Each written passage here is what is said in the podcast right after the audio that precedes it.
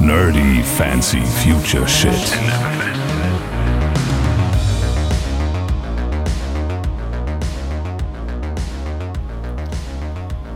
Nerdy Fancy Future Shit, Folge Nummer 45. Wir reden heute über Boba Bubble Tea und ein Rezeptebuch, wie man ihn zubereitet.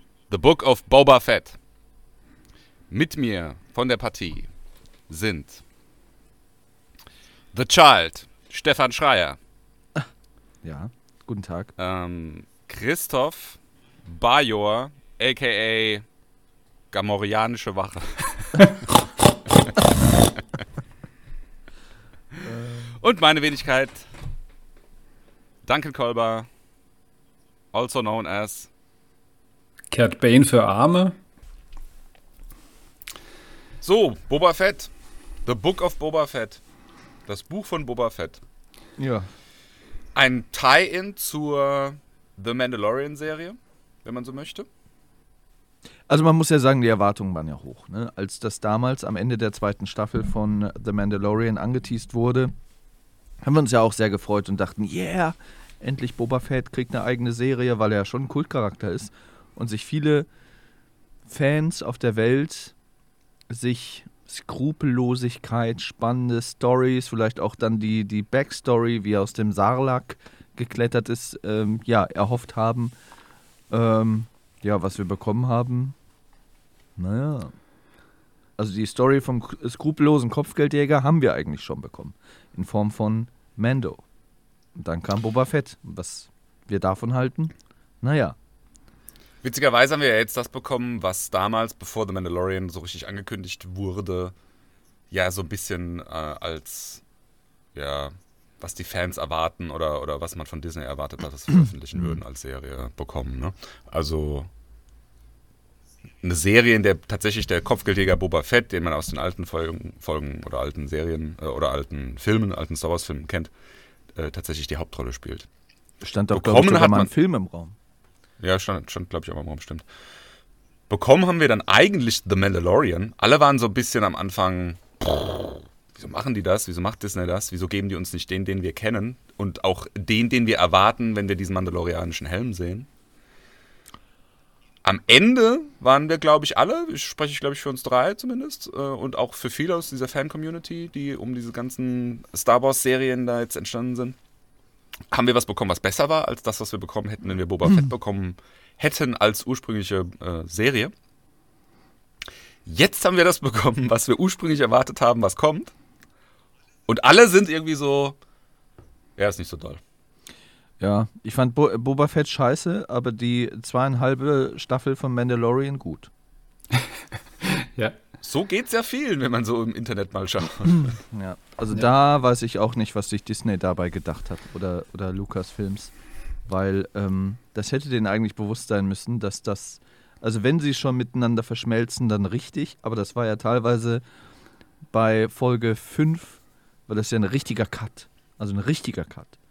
Wo ich mir denke, hm, Lass uns vielleicht an der Stelle mal einen ganz kurzen Recap machen für The Book of Boba Fett. Also, wir bekommen im Großen und Ganzen als Plot für diese, ich weiß jetzt auch gar nicht, ob da nochmal ein zweites Book of Boba Fett kommt oder ob das jetzt wirklich nur so ein singulärer. Tie-In für The Mandalorian gewesen ist.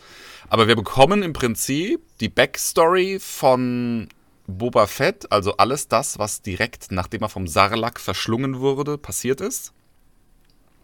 Plus wir bekommen das, was nach der zweiten Staffel von The Mandalorian sozusagen im Anschluss passiert. Und das dann auch immer in so einem Rückblickformat, dass es dann teils, teils äh, die Gegenwart und dann eben die Vergangenheit ist, in so Träumen, die er im Bagdad-Tank hat von damals, nach dem, nach dem Salak-Incident sozusagen. Und es endet im Prinzip mit so einem, ja, knalligen Ende, wo er sich dann praktisch als Jabba-Nachfolger auf Tatooine behauptet. Ne? Das ist so im Großen und Ganzen der Plot von dem Ganzen. Und an einer Stelle, und das ist das, was du ja gerne mal gemeint hast, Stefan, kommt dann tatsächlich Mando irgendwie und unterbricht mal diese Serie so eben für zwei Folgen. Wie ich finde. Ja, komplett. Also es war auch ein ganz anderes Niveau, was natürlich auch daran liegen kann, dass man natürlich Mando schon kennt und mag. Und ähm, ich hatte aber auch das Gefühl, dass diese Folge war aus der The Mandalorian-Serie. Das war ein ganz anderes, ein ganz anderes Look and Feel. Ein ganz anderes, äh, ja, ich hatte das Gefühl, hey, cool, Mando, Mando-Folge. Und das Niveau von Boba Fett war halt nicht ansatzweise auf dem, was wir von The Mandalorian kennen. Deswegen war da auf einmal so ein Sprung in, in, in meinem persönlichen Interesse und auch meiner Ansicht nach in der Dramaturgie und Qualität der Folge. Ich, ich glaube, was, was uns da besonders aufgefallen ist, ist, was, was natürlich Mandalorian ausgezeichnet hat, war ähm, zum einen eben diese, diese Figur anfangs, so dieses mysteriöse, geheimnisvolle, auch so dieses Ruchlose. Dann hattest du dann natürlich den extremen Niedlichkeitsfaktor mit Baby Yoda oder beziehungsweise Grogu, wie er ja heißt. Wo ich, wo ich lustig fand, dass sie in der Serie jetzt selber gesagt haben, was das für ein scheiß Name eigentlich ist. Ja. das war ganz nice. Aber ähm, ähm, ja, also du hattest da äh, auch vor allem viele Schauplatzwechsel. Ja, du bist ja von, von Planet zu Planet äh, gejettet, hast immer irgendwie was Neues gesehen und hier bei, bei Boba Fett, da war es irgendwie nach der dritten Folge, war es dann irgendwie total langweilig, dann schon zum dritten Mal in dieses komische, in diese Kantina da rein zu marschieren oder dann wieder in Jabba's Palast im Thronsaal zu hocken oder in diesem Bagdad-Tanksaal. Also du hast nicht, du hast nicht viel Neues gesehen. Und ähm, und wenn dann die Serie gleichzeitig, was, was die Charakterentwicklung oder irgendwie so diese, diese persönlichen Konflikte da nichts bietet, da kannst du das eben auch nicht mal mit irgendwelchen Schauwerten äh, gegenbalancieren. Und das, das war so, was dem Ganzen so irgendwie die Luft rausgenommen hat. Und wie Stefan richtig sagte, als dann plötzlich Mandalorian aufgetaucht ist, wo du dann plötzlich ganz woanders warst, in diesem, oh, in dieser, dieser, diese, diese coole, coole Architektur, diese, diese komische Basis da, diese um sich da selber rotiert ist und so. Also da hast du, wow, das sieht ja cool aus und hm, hm, hm. Also das, das war dann schon mal ein ganz, ganz neuer, ganz neuer Wert. Und dann klar, mit, mit Luke Skywalker dann noch die Folge. Ähm, das hat es natürlich auf ein ganz oh, anderes ja. Level gehoben. Und das, das war schon, das war schon ziemlich gut. Das war schon ziemlich. Da müssen wir auch noch drüber sprechen. Also oh, da habe ich, hab ich ganz, ganz, ganz viele Meinungen über, diesen, über diese Jedi-Stelle in der Serie. Aber äh, lass uns dazu auch äh, später kommen. Lass uns vielleicht noch mal ganz kurz über Boba Fett als Figur reden ich finde, was diese Serie oder dieses Tie-In oder wie, wie auch immer man es nennen möchte, das Problem, was wir hier haben, ist eigentlich, dass wir es mit einer Figur zu tun haben, die zumindest meiner Meinung nach, die hat überhaupt kein richtiges Motiv. Das ist das ganz große Problem von dieser Sendung. Mhm. Wir haben hier einen, wir haben hier eine alte Figur, die wir kennen. Und die entschließt jetzt, sie möchte Tony Soprano werden. Auf dem Wüstenplanet Tatooine. Aber man erfährt nicht warum, mhm. weswegen und, und, und, und, und was ist der Plan. Also ich, ich übernehme jetzt einfach mal den Mobster-Thron von, von Jabba. Aber warum ich das mache, erfährt man in dieser Sendung nicht. Also man würde ja jetzt annehmen, normalerweise, so funktioniert es in der Mafia-Serie, ich will jetzt hier der Mafia-Boss sein. Was ja auch am Anfang so wirkt. Ja? Also hat im, in der Post-Credit-Scene von The Mandalorian so gewirkt, als er sich auf diesen Thron von Jabba setzt und da äh, Bib Fortuna irgendwie wegbläst. Und Fennec Shand dann im, im Hintergrund sich irgendwie eine blaue Flüssigkeit zu Gemüte führt, die halt wahrscheinlich irgendwie Alkohol ist oder sowas. Ja? Am Anfang von The Book of Boba Fett hat man auch noch den Eindruck, okay, das ist jetzt so die Intention. Was dann aber kommt, ist, er läuft irgendwie in ähm, Mos Espa oder mhm. nee, wie heißt ja, Mos Espa. Doch, Mos Espa ist das, ne? Und wie, die andere Stadt heißt äh, Mos, Mos Eisley. in der der nee, in der der ähm, der Marshall Och. der Boss ist. Freetown, das heißt jetzt Freetown. Ja, Freetown, ja, ist ja auch egal. Egal. Auf jeden Fall, Mos Espa, er läuft durch Mos Espa und spielt da jetzt irgendwie erstmal den, den Mobster-Boss. Macht das aber ohne Truppen ohne Kapos, ja, also so ein richtiger Mobster-Boss braucht ja eigentlich Kapos, die halt hier dafür sorgen, dass er auch wirklich der Boss ist. Dass er, da, dass er überhaupt Boss sein kann. Ja, die hat er nicht. Sein Capo ist Fennec Shand und Fennec Shand ist ja im Prinzip mehr sowas wie ein Bodyguard erstmal. Und dann laufen die hier durch diese, durch diese Wüstenstadt und inszenieren sich da jetzt als die neuen Herrscher. Keiner nimmt sie so recht ernst. Ja, ja also das der, ist der Punkt. Der korrupte, der korrupte äh, Bürgermeister nimmt sie nicht ernst, alle anderen nehmen sie nicht ernst. Und das ist ja auch zu Recht. Ja. ja? Die sind, die sind die großen Bosse von nichts, von Jabba's Palast jetzt letzten Endes, in dem halt irgendwie vielleicht auch gar keiner sitzen will, weil der ist irgendwie ab vom Schuss. So. Und dann kommt einfach nichts mehr. Er läuft dann rum und sagt, ich bin jetzt hier der Boss. Und ihr nehmt mich jetzt gefälligst ja. ernst. Das ist der Punkt, der mich so aufgeregt hat. Dieses, ja. Wa warum, nimmt, warum nimmt mich keiner ernst? Ja, dich nimmt keiner ernst. Ja, warum nicht? Warum nicht? Und dann laufen die da rum und, und äh, versuchen da irgendwie mit den Leuten zu quatschen, mit dem Bürgermeister und mit dem Bürgermeister. Und äh, also da habe ich auch gedacht, wo führt das jetzt hin? Da war, fand ich nämlich in den ersten Folgen die Rückblicke nämlich wesentlich spannender als dieses Rumgelatsche in der, in der quasi Gegenwart der Serie. Ja. Ja, das, das, also das war Problem war einfach, wie, wie, ihr schon richtig sagt, die, die Serie beginnt eigentlich dort, wo sie hätte enden sollen. Ja. Also eigentlich hätte man erwartet, dass, was weiß ich, Boba Fett kehrt auf Tatooine zurück, guckt sich das Ganze an und sagt, nee Leute, ich will, ich will das hier führen. Und dann killt er sich quasi durch die ganzen Syndikate und durch die ganzen nach oben durch, weißt du?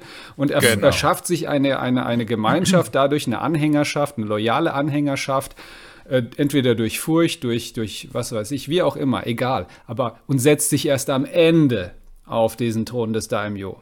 Ja, aber nicht, dass er da so, so, das gehört mir jetzt, hahaha. Ha, ha. Und vor allem, was mich ja dann auch noch tierisch aufgeregt hat, er läuft ja nicht nur die ganze Zeit damit rum, äh, da, da dumm rum, sondern er nimmt bei jeder fucking Gelegenheit seinen Helm ab. Weißt ja. du, das kannst du, das kannst du zu Hause machen, weißt du, in deinem, in deinem Bagdad-Tank und was, aber doch nicht auf der Straße, wo dir jeder dann einen Kopfschuss verpassen kann, wenn die keinen Bock auf dich haben. Was soll das denn? Also, mhm. wie, wie dumm kann man denn sein? Und realistisch. das war übrigens auch, äh, da springen wir direkt zum Ende. Das war auch ein großer Punkt, der mich gestört hat am Finale, als er mit Mando aus diesem äh, durch Bombenattentat zerstörten mhm. Äh, Etablissement herauskommt. Wir reden hier über zwei Mandalorianer, die beide Jetpacks haben. Ja? Was machen die? Die stellen sich auf eine Kreuzung in die Mitte, Rücken an Rücken und schießen dann praktisch in jede Richtung. Oben auf den Ecken von den Häusern sind überall Scharfschützen und die schießen dann so wild rum. Also, das, wer hat sich denn sowas ausgedacht? Es tut mir leid. Also, was mir da sofort eingefallen ist, Du würdest doch normalerweise als Drehbuchschreiber, würdest du doch so von mir aus, aus irgendwie so Bauklötzen oder aus irgendetwas Papier, was weiß denn ich, Pappmaché, würdest du dir doch mal so ein kleines Setup bauen und würdest sagen, okay, da und da und da und da sind die Bösen.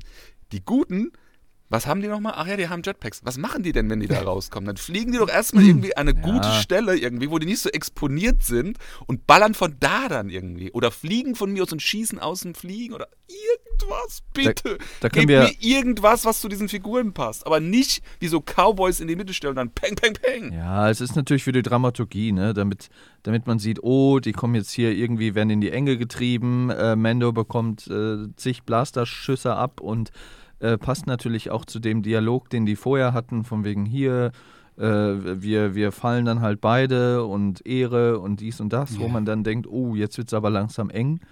Ähm, das ist natürlich dann für die Dramaturgie, dass die dann halt da auf der Kreuzung stehen, aber erstmal in diesem Tag-Team reingeflogen kommen, was ich dann schon nicht schlecht fand. Zu dieser, aber zu der finalen Episode und zu der Endschlacht in der Stadt mhm.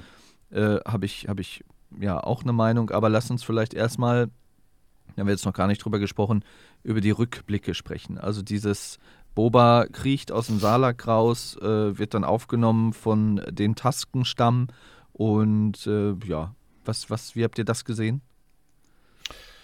Ich fand die Sarlacc-Szene nicht schlecht. Ich fand die eigentlich ganz gut. Ich fand es aber komplett unnötig. Ähm, das ist eine Sache, die wir schon wussten. Das ist ja eine ganz logische Sache, was da passiert sein muss. Das muss man nicht nochmal zeigen. Ich fand das unnötig, das jetzt nochmal zu erklären. Das ist eine ganz logische Sache. Der ist da reingeflogen und ist irgendwie wieder rausgekommen. Wie er da jetzt genau rausgekommen ist, ist doch vollkommen irrelevant. Ja, aber das ist natürlich der Fanservice. Ne? Die, die Fans wollten wissen, wie war das damals im Salak? Also das natürlich hey, der hat schon. Eine, der hat eine, der hat eine ähm, Beskar-Rüstung an und einen Jetpack. Also wie viel Fantasie oder wie hm. fantasielos muss man sein, um zu sagen, ja, der, der muss da unbedingt verdaut worden sein. Das fand ich unnötig. Also, also die, Fra die Frage gemacht ist, und es hat ja auch Kontinuität gegeben, weil du dann wusstest, warum hat er denn eigentlich seine Rüstung verloren, wie ist sie eigentlich zum Marshall gekommen ja. und sowas, durch die Javas, die die geklaut haben. Okay, ja. Hm. Aber es hätte man nicht so explizit zeigen müssen. Das war ja, die, gefühlt war das ja irgendwie ein Viertel von der Folge. Man hätte das einfach in so in so einzelnen Rückblendenbildern hätte man das zeigen können. So zack, zack, zack, zack. Ich Drei glaube, Bilder hätten gereicht. Ich glaube übrigens, dass er keine Beskar-Rüstung hat, wie Mendo, sondern, glaube ich, nur eine Beskar-Legierung auf Durastahl. Hm. Weil äh, seine Rüstung ist ja schon ein bisschen ramponiert. Ne? Er hat ja auch das Einschussloch im Helm und so weiter. Mm, Und Mendos er hat ja Rüstung das- hat halt hat, keinen Er Kratzer. hat die Rüstung seines Vaters, das sagt er ja auch. Also hat er ja in der alten Mandalorian, Mandalorian-Staffel ja gesagt. Und wenn du dich an äh, Episode 3 zurückerinnerst, da sieht man ja Django Fett in seiner Rüstung. Da glänzt die so Beskar-mäßig wie, wie die von, von The Mandalorian, den Jaren. Ist ja nur umlackiert. auch so ein- ne? Also Boba Ja, hat sie ja nur umlackiert.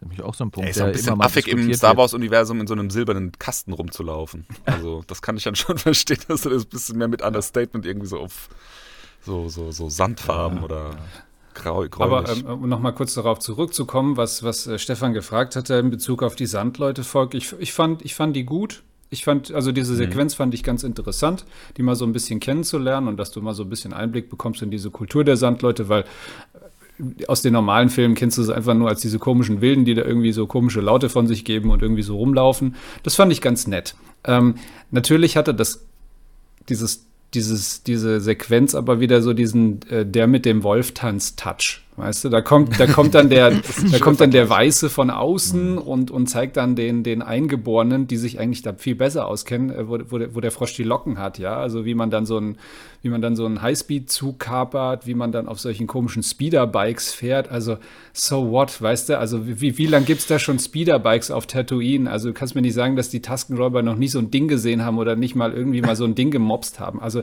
so dumm und blöd können die jetzt auch nicht sein. Also, so, ich, das, lasst sowas doch. Also, dann zeigt ihnen doch ein bisschen Kompetenz. Da muss doch nicht immer erst so, so ein fetter, fetter Glatzkopf daherkommen, ja, und denen zeigen, wie man, wie man da äh, äh, Leute überfällt. Das fand ich schade, dass das nicht so ein bisschen elaborierter war. Also ich fand auch, wie du sagst, ich fand diesen Rückblick eigentlich ziemlich gut. Ich fand auch die Art und Weise, wie die mit den Sandleuten jetzt verfahren sind. Das war ja jetzt auch schon in The Mandalorian so, dass sie ein bisschen aufgewertet wurden.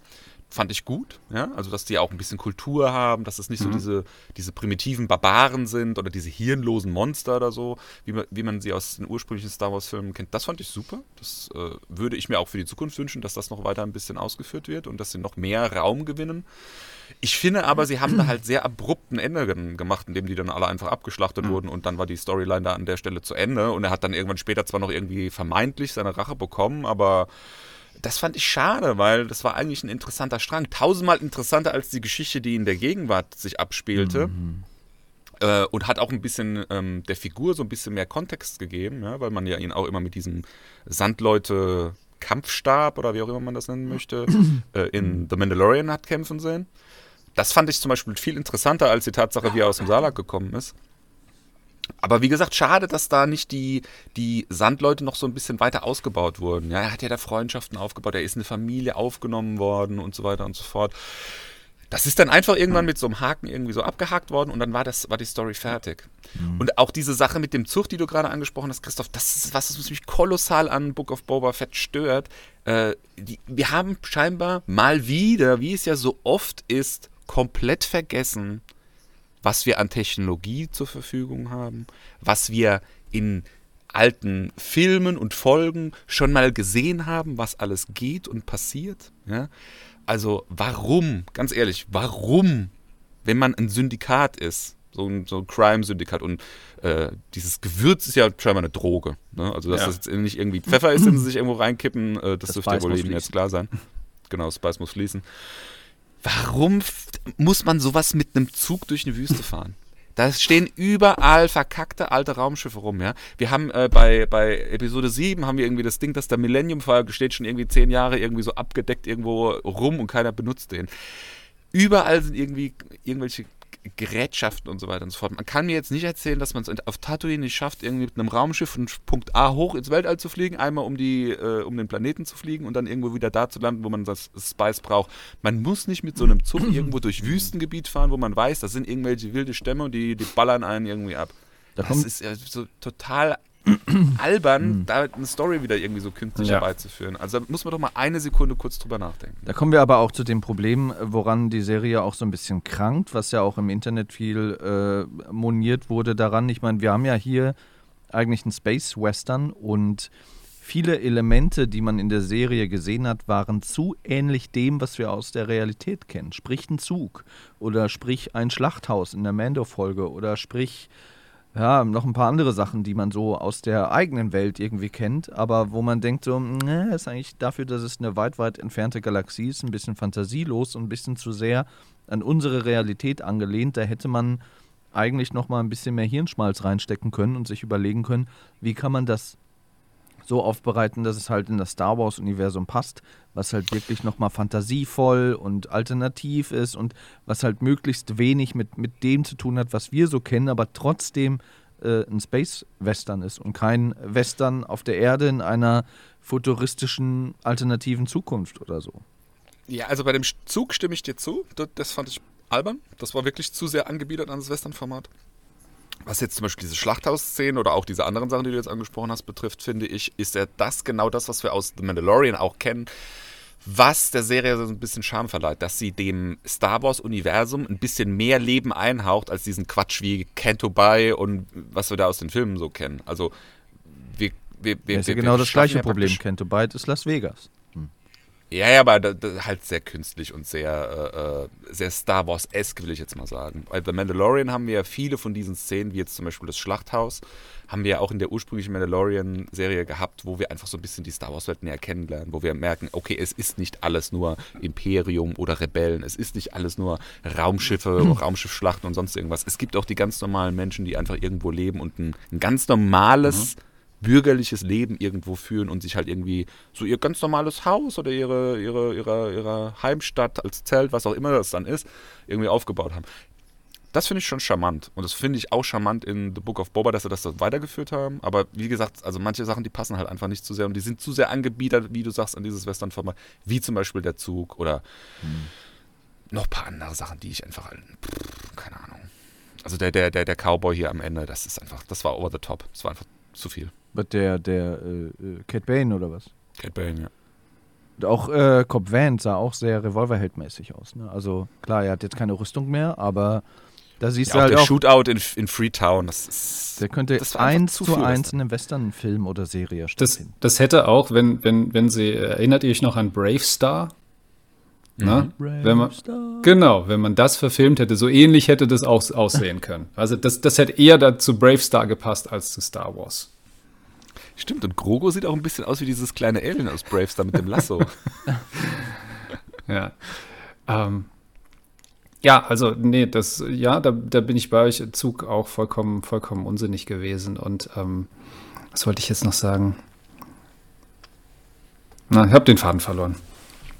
Ja, also Sandleute halt. Sandleute, zu, zu wenig Sandleute, zu viel Cowboy. Ja. Das, das kann man, glaube ich, als Ähm, Fazit ach so, genau, was ich sagen wollte. Also das, das Problem, auch diese, gerade diese Zugszene und dieses, dieses Verknüpfen, man, ich, das ist, wenn, wenn man das Pferd von hinten aufzäumt. Also man sagt, okay, ich will, am Ende will ich irgendwie, dass das Boba einen Clash hat mit dem Pike-Syndikat. Aber ich muss natürlich, muss ich ja als guter Drehbuchschreiber mir erstmal diesen, dieser Konflikt hier muss ja irgendwie entstehen. Und er braucht ja ein Motiv für, dieses Konf für diesen Konflikt. Also er braucht ja ein Motiv, um die da wegzumachen. Hm, dann muss ich das mit irgendeiner persönlichen Verbindung irgendwie verknüpfen. Okay, dann lasse ich, warte mal, das Pike-Syndikat lasse ich dann die, die, ähm, die Sandleute abschlachten und ähm, Boba liebt ja die Sandleute und deswegen hasst er dann das Pike-Syndikat und so. ja, Der das, Plot-Twist am Ende. ja, das kann man so geil, machen, ja. das kann man so machen, aber es braucht es einfach nicht. Vor allem, wenn halt da die Logik, Nee, die Logik nein. deiner Erzählung darunter krankt. Das ist ja genauso, wie du gesagt hast, Christoph. Also, er hat ja schon ein Motiv in dem Moment, wo er auf Tatooine ankommt. Er muss sich nach oben kämpfen. Er hat im Prinzip von Tag 1 an, wenn die Pikes diejenigen sind, die da jetzt gerade irgendwie die Hosen anhaben als, als Crime-Syndikat, hat er ja schon eine Intention. Es hätte der Sandleute und diesen, diesen Rache, diesen Rachegelüst und so weiter und so fort, das, das hätte es alles nicht gebraucht. Der hätte von Tag 1 an, wie du sagst, er hätte da landen können, sagen können, so, ich will jetzt hier der Boss sein. Wen muss ich alles umlegen? Und das wäre so eine Chance gewesen. Das hatten wir, ähm, das, das, das, ich glaube, diese, diese Hoffnung hatten, hatten viele, dass du da hier ähm, die Möglichkeit gehabt hättest, mal eine Spur härter zu gehen.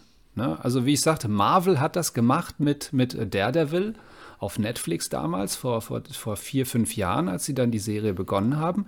Das war eben nicht so dieses, dieses ähm, ich sag mal, kindgerecht FSK 12 äh, äh, gebürstete Superheldenfilmchen aus dem Kino, sondern da ging es ja so richtig zur Sache. Und es spielt halt trotzdem im MCU. Und äh, das ist knallharter Gangster-Shit und das ist brutal und das ist erbarmungslos. Und sowas ähnliches hätte ich mir hier auch erwartet. Und, und das wäre auch das Potenzial gewesen, weil du musstest ja, weil Stefan hat es ja voran, vorab ja angemerkt, dass wir mit Man Mando, mit den Jaren hatten wir ja schon eine Figur eines ruchlosen, äh, wortkargen äh, äh, Kopfgeldjägers, also ein richtiger Badass. Und was soll jetzt Mando da noch äh, nee, nicht Mendo, was soll jetzt Boba da noch, also wo soll Boba den Unterschied machen? Und mhm. was jetzt hier passiert ist, die sind genau in die andere Richtung gefallen. Die haben aus dem so einen weichen Teddybären gemacht, weißt du, so, ja. so einen knuffigen äh, äh, äh, Daddy, äh, anstatt, anstatt wirklich einen, einen Killer aus ihm zu machen.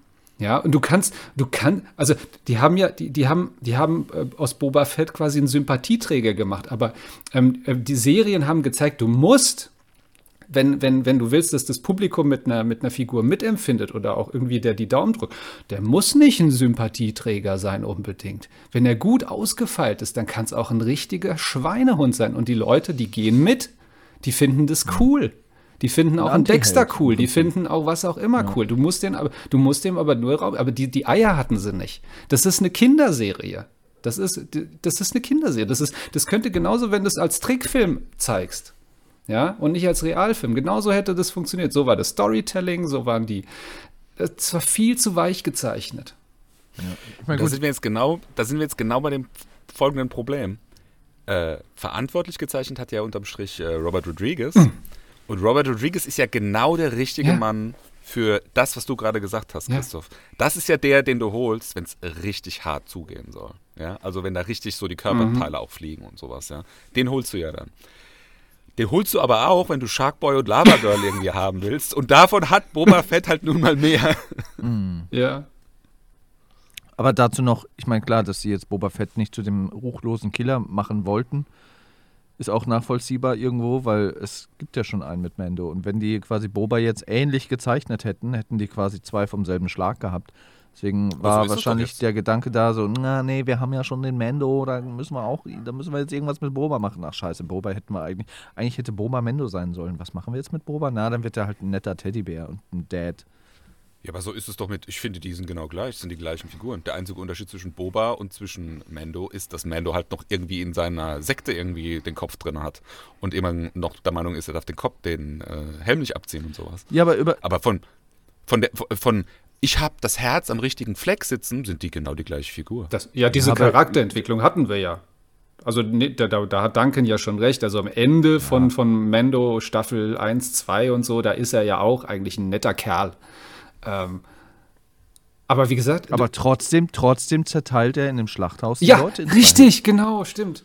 Vollkommen richtig. Ja. ja. Das, das, das, meine ich damit so. Das war der einzige gnadenlose Badass-Move in diesem ganzen, in dieser ganzen fucking Serie. Ja. Da habe ich gedacht, so, Mensch, genauso wird es gemacht. Aber äh, ja, ne, da, da muss erst Mando kommen in seiner Solo-Episode. muss quasi das zeigen, was wir uns eigentlich von, von Boba Fett auch ein Stück weit erwartet haben. Ich meine, wir haben ihn ja schon ein bisschen kennengelernt in der zweiten Staffel von The Mandalorian, aber trotzdem eilt halt Boba Fett der Ruf voraus, dass der halt ebenso, wenn nicht sogar noch skrupelloser ist als ja. Mando. Aber er war halt dann so geläutert und wollte alles mit Diplomatie und mit Respekt irgendwie lösen, statt mit Angst und ach, ach. Also das ist auch eine ganz große Katastrophe an dieser Figur, finde ich, in, der, in dieser Staffel jetzt gewesen. Also der Boba Fett ist so ein planloser Mobsterboss. Also noch planloser kann man ja nicht sein. Der hat ja nicht einmal eine Ansage selbst gemacht. Der hat immer gesagt, so, wir machen das jetzt so und so. Ja, aber das ist eine schlechte Idee, wenn wir das so und so machen, weil bla bla bla blub blub blub. Ah ja, okay, wir machen es dann so, wie du sagst. So war das irgendwie drei oder viermal, ja. So war das, wenn Fennec irgendwas zu ihm gesagt hat. So war das, wenn die, die Vespa-Gang äh, irgendwie was zu ihm gesagt hat. Also jedes einzelne, oder auch hier am Schluss dieser Twi'lek, der dann für ihn irgendwie die Verhandlungen irgendwie, jedes einzelne Mal ist das dann irgendwie so gelaufen, dass er sich hat irgendwie von irgendjemandem belabern lassen und es dann so gemacht hat, wie diese Figur eigentlich wollte, dass es gemacht wird. Also der hat ja überhaupt keine eigene Meinung. Apropos Fennec Shad, ich bin mal gespannt, wie das sich, wenn wir die in der Form nochmal erleben, wie sich das Verhältnis der beiden weiterentwickelt, weil Sie ist eigentlich auch die Skrupellose, wo man denkt, so, okay, das müsste eigentlich Boba sein. Ja. Die hat quasi dann den, den äh, Pike äh, Chief und den Bürgermeister und so weiter abgemurkst, hat den Bürgermeister erhängt in, der, in der quasi vorletzten äh, Szene der letzten Episode und man denkt sich auch, ja, genau das hätte man von Boba Fett erwartet. Und äh, da könnte es vielleicht auch nochmal zu Konfliktpotenzial kommen, dass sie halt sagt, naja, eigentlich bin ich hier äh, der bessere Anführer, weil du bist halt ein weichgespülter Dad. Ja, also das könnte man natürlich auch nochmal weiterziehen, aber da würde man das Ganze irgendwie dann vielleicht unter Umständen noch schlimmer machen. Aber das fand ich halt auch so bezeichnend. Es wird, Ja. es wird von allen erwartet oder alle haben erwartet, dass Boba Fett irgendwie der Badass ist. Äh, es waren aber alle anderen außer Boba Fett. Ja, ich finde, Fennec ist generell underused gewesen. Die, also die wurde ja nur benutzt, um irgendwelche Leute irgendwie auf die Seite zu schaffen. Und fertig. Gesagt hat die immer nur irgendwie, wenn sie gefragt wurde, irgendwas Wichtiges oder Interessantes. Nicht wirklich was beigetragen zur Handlung hat sie, außer dass sie Boba halt immer mal wieder gelenkt hat irgendwie. Die, außer hätte man viel mehr machen können aus der Figur. Die, sehr schade eigentlich, dass die so am Rande irgendwie nur benutzt wurde. Mir ist, ist gerade noch eingefallen, der schlimmsten war diese, diese, diese Ponyhof, dieser Ponyhof-Moment von, von Boba, als er da diesen Rancor geschenkt bekommt, weißt du? Und dann, und dann, oh ja, toll, kann ich ihn reiten? Oh, bringst du mir das bei? Also, Übrigens auch schade an der Stelle. Ich fand sie ja mega gut und witzig und, und lustig und toll und habe mich auch total gefreut, dass Danny Trejo, Ja. der Machete-Darsteller, der ja in fast allen äh, Robert Rodriguez-Filmen irgendwie so zumindest eine, eine, eine kurze Rolle irgendwie hat, dass der kurz da mitgespielt hat und dass der jetzt praktisch äh, im Star Wars-Kanon auch irgendwie gelandet ist. Wer hätte das jemals gedacht, Alter? Danny Trejo in Star Wars. Ähm, aber dass er dann halt nicht mehr vorgekommen ist. Also das ist sehr, sehr schade. Ich finde, ich finde, der, der hätte eine super Figur in dieser Staffel abgeben können. Hätte, hätte da super reingepasst auch irgendwie. Ähm, dass sie den nur so irgendwie mal kurz gezeigt haben, schade, Auch- schade, schade. Wirklich Chance auch in verpasst. dem Zusammenhang verschenktes Potenzial. Was sollten das, was sollte das mit den Huttenzwillingen? Weißt du? Die tauchen kurz auf, dann wird kurz geredet, hier verpiss dich. Nein, ich verpiss mich nicht. Ja, okay, dann hier, wir schenken dir einen Rancor. Alles Gute, war nicht so gemeint. Ähm, Und wir hauen jetzt und, ab. und, den, und den Chewbacca. genau, genau, kriegst du noch mal einen Hardcore-Chewbacca noch oben drauf. Hast du was zum Streicheln? Den ich übrigens gut fand. Den, ich, ich, den fand ich gut. Das fand ich äh, schön, dass wir jetzt mal einen Chewbacca haben, der auch äh, witzigerweise der erste Wookie ist, der auch mal selbst eine Agenda hat. Ja. Also Chew Chewbacca läuft ja immer nur als der Hund mit praktisch. Ne? Les Lassie darf irgendwie auch ins Raumschiff rein. So. Der, hat, der ist ja der Erste, der jetzt irgendwie auch sich mal hinsetzt und sagt- okay, wem muss ich jetzt hier auf die Fresse hauen, damit ich irgendwie Kohle bekommen Ja. kann. So. Aber auch da fand total weichgespült, als dann diese, diese Szene war, wo er, wo er ja der Beauftragte wurde, von den Hutten äh, Boba zu killen. Dann schmeißt er ihn da aus dem Bagdad-Tank raus und dann verpasst er ihm dann mit, seinen, mit, seinen, mit seinem Schlagring da, ja, richtig eine aufs Maul, ja, aber so richtig. Und er hat nicht mal einen Kratzer im Gesicht davon. Ja, wo du, da, siehst du dann, hey, das ist Disney. Ja, also wenn sie sich prügeln, ja, dann sieht's halt hart aus, aber es ist so, als ob sie sich mit Wattebäuschen bewerfen. Ne? Also da, da darf bloß keiner bluten.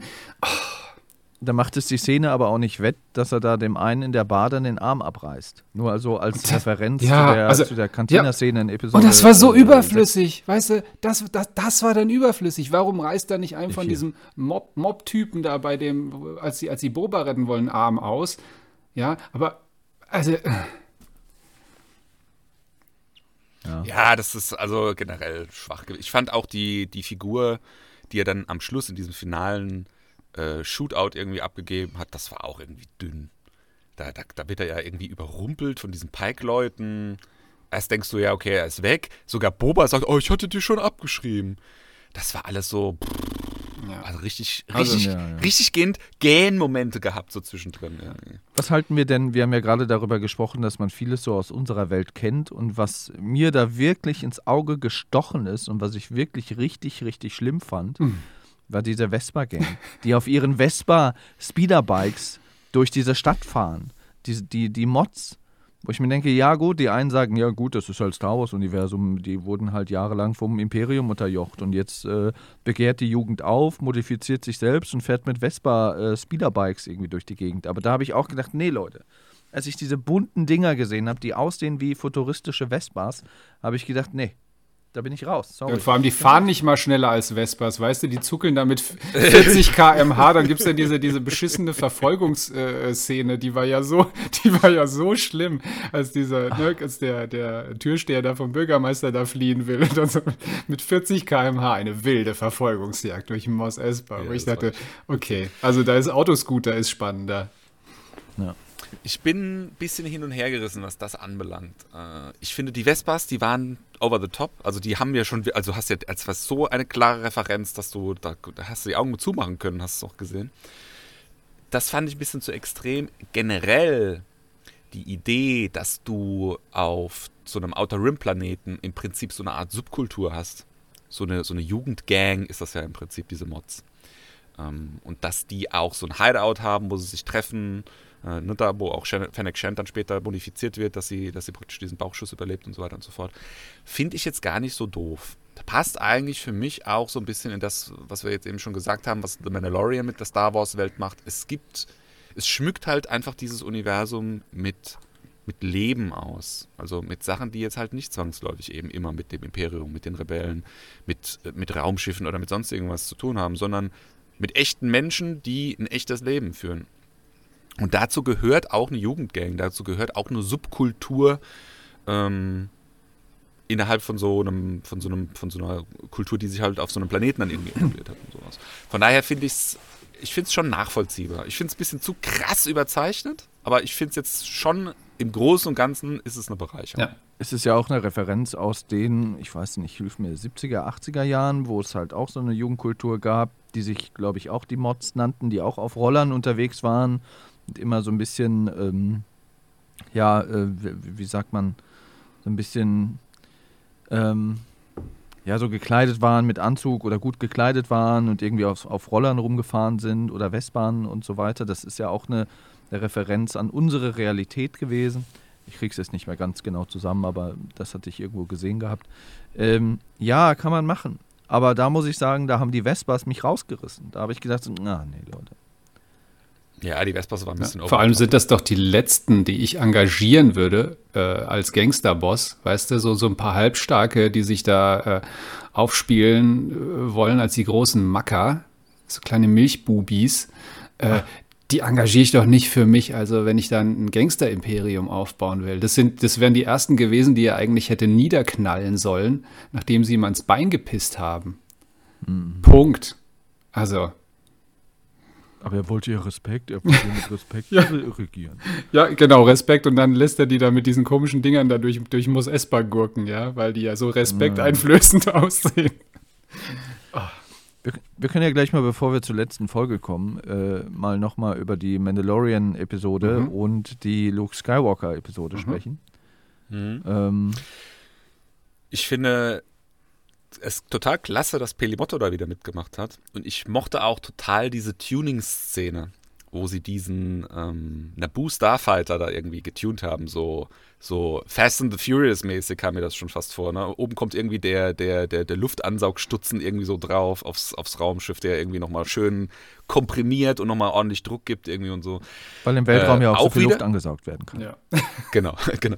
Äh, auch wieder sehr un-Star Warsig, aber in diesem Fall jetzt zum Beispiel finde ich das super. Also das hat für mich total gut ähm, dieses Universum ergänzt. Also ich bin sowieso ein totaler Fan von dieser Pelimotto. Also ich finde es eine tolle Figur, die auch äh, Tatooine total bereichert.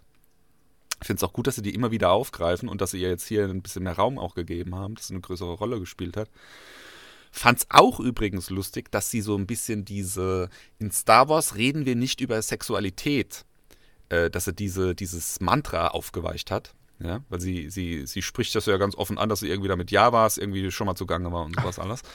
Ähm, das finde ich auch gut. Ne? Das ist nämlich auch was, was bisher, da hat sich noch keiner dran getraut. Da hat sich nicht mal ein äh, Ryan, ähm, Ryan Johnson, der irgendwie Star Wars ja mal so komplett Inside Out gedreht hat, hat sich sowas auch nicht getraut. Ja? Irgendwie tausend andere Sachen irgendwie aufgeweicht oder komplett abgeschafft. Aber ähm, das hat jetzt bisher noch keiner gemacht.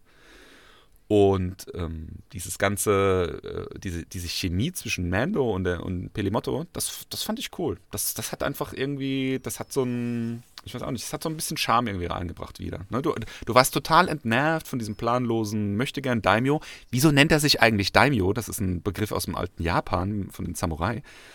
Ähm, das hat's, das hat's wieder so ein bisschen rausgerissen für mich. Und ich fand's super geil, super, super, super geil, dass sie mit diesem alten Naboo Starfighter irgendwie um die Ecke gekommen ist. Also da muss ich auch wieder jetzt mal sagen, okay, Rodriguez hat's ganz schön verkackt. Das war ein ganz cooler, richtig smarter Move, finde ich. Du nimmst was aus diesen alten Star Wars-Filmen, die ja nicht unbedingt den besten Ruf haben und auch nicht wirklich gut waren. Und also sind wir mal ehrlich, Phantom Menace ist schon ein richtig schlechter Film. Und nimmst aber so eine Sache raus und wertest die so richtig krass auf und machst so cool. Und das finde ich, ist ihm an der Stelle mit dem Starfighter richtig gut gelungen. Wobei, nee, die Folge hat aber nicht äh, Robert Rodriguez äh, inszeniert, sondern Bryce Dallas Howard, die Tochter von Ron Howard. Ja, ich denke, die, ich denke, das ganze Drehbuch hat im Großen und Ganzen wahrscheinlich auch John Das Favreau ist- zu ja, ja. verantworten. Ja, ja. Also die ganze, die, die, die generelle Story, was, was denn passiert jetzt. Das ist Favreau. Ja, aber ich, ich, also ich fand die Mandalorian-Folge, den ersten Teil fand ich cool. Mit hier Mando äh, auf, dem, auf diesem Ringplaneten, der mich auch sehr an, wie heißt das Spiel nochmal für die Xbox?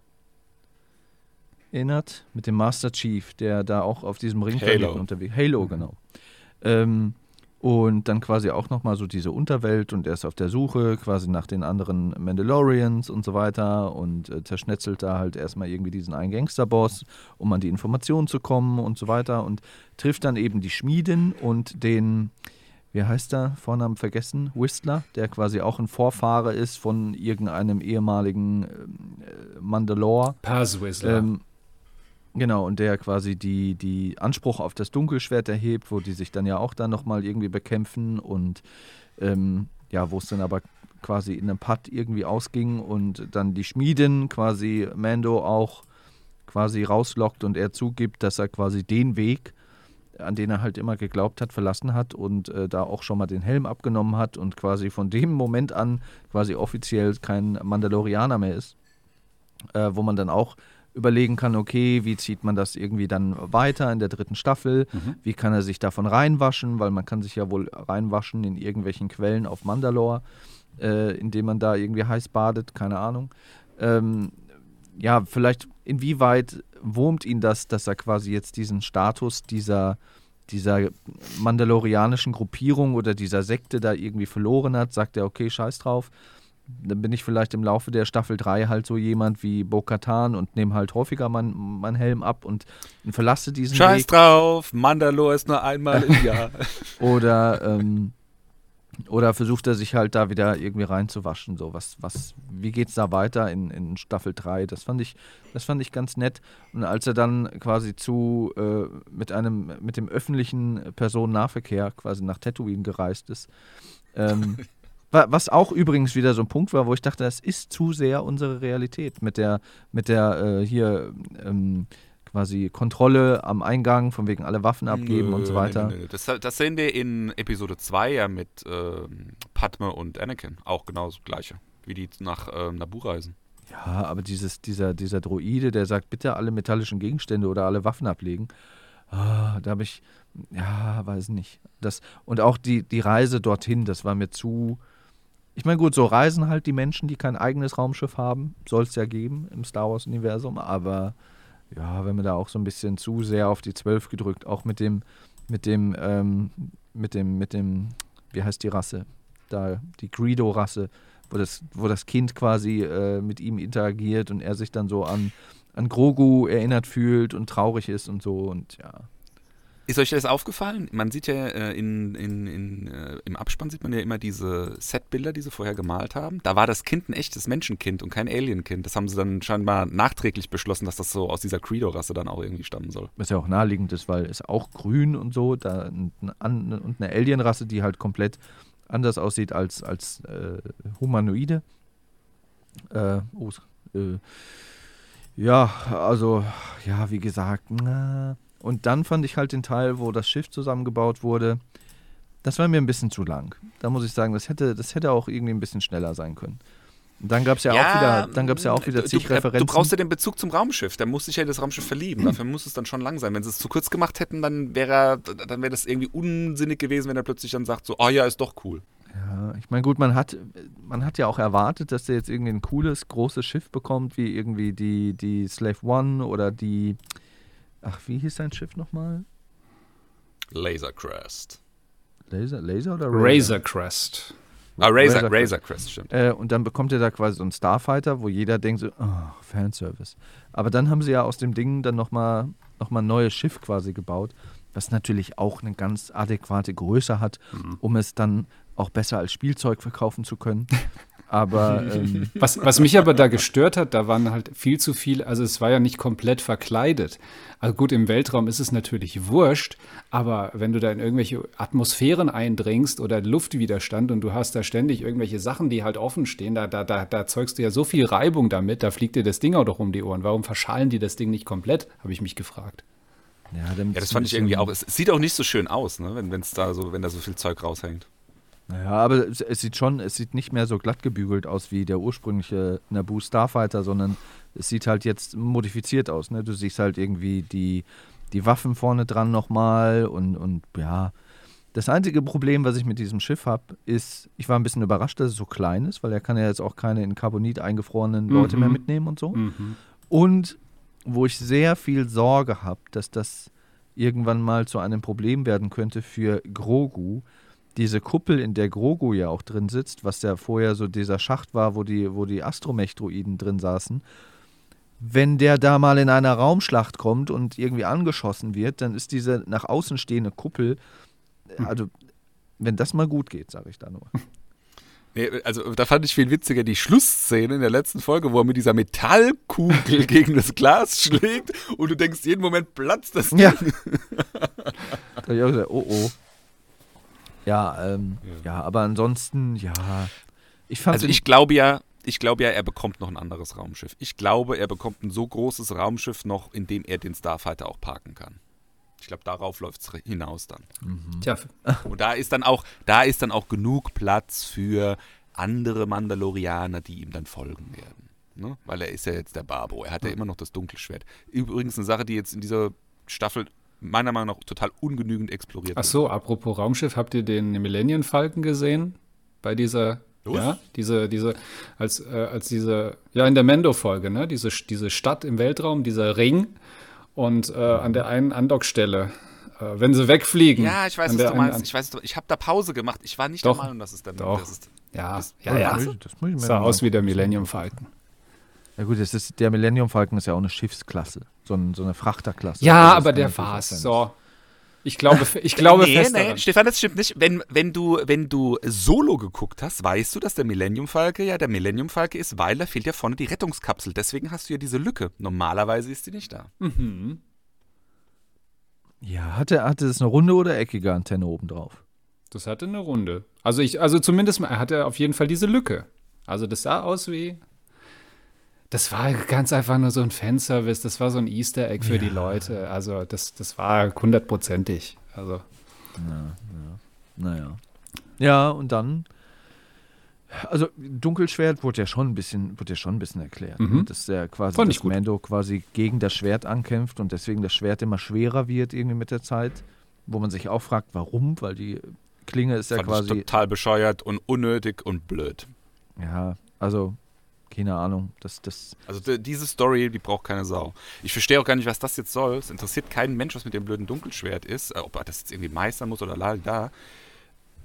Was ich viel wichtiger finde, ist dieses Thema, dass er jetzt plötzlich diesen blöden Helm wieder nicht mehr abziehen will und dass er sich jetzt reinwaschen Na. will. Und das, ne, diese, wir- fangen jetzt praktisch wieder da an, wo wir mal irgendwie einen Ja, aber du darfst, du darfst nicht vergessen, äh, natürlich bedient sich hier Star Wars äh, bei der Artus-Sage, bei dieser Geschichte. Und, und deswegen, deswegen dieser ganze Brimbamborium da um das Dunkelschwert. Ja, du musst natürlich dann äh, der Geeignete sein, der dieses Schwert führt. Du musst dir das ja irgendwie verdienen. Und des, deswegen musste das sein. Nix weiter. Es hat für die Handlung, äh, gebe ich dir recht, da das ist erstmal vollkommen wurscht. Wobei man muss ja jetzt mal über, muss jetzt äh, schauen, wie sich das jetzt vielleicht in der was vierte vierte Staffel Mendo oder gut dann offiziell die dritte Staffel Mendo sich entwickelt, wenn sie da äh, was weiß ich Mandalore zurückerobern wollen und ähm, was dann da damit ist. Aber ja, also ich glaube, das, das hat natürlich jetzt damit zu tun. Ja, Er ist der eine, der das Schwert führen darf. Das muss er sich verdienen. Was ich gut fand, ist, dass er sich selber geschnitten hat. Also, dass man da auch noch mal Ja. merkt, so, äh, man muss schon mit einem Schwert dieser Art umgehen können, damit man sich nicht irgendwie selbst ein Körperteil irgendwie abschneidet. Ähm, das, fand ich, das fand ich ganz gut und realistisch, hat man so in der Art auch noch nie gesehen. Ich meine, gut, man ging ja auch immer davon aus, dass Jedis das können, aber trotzdem denkt man so, ja, was ist, wenn man, wenn da mal was nicht sitzt? Ähm, das fand ich ganz nett.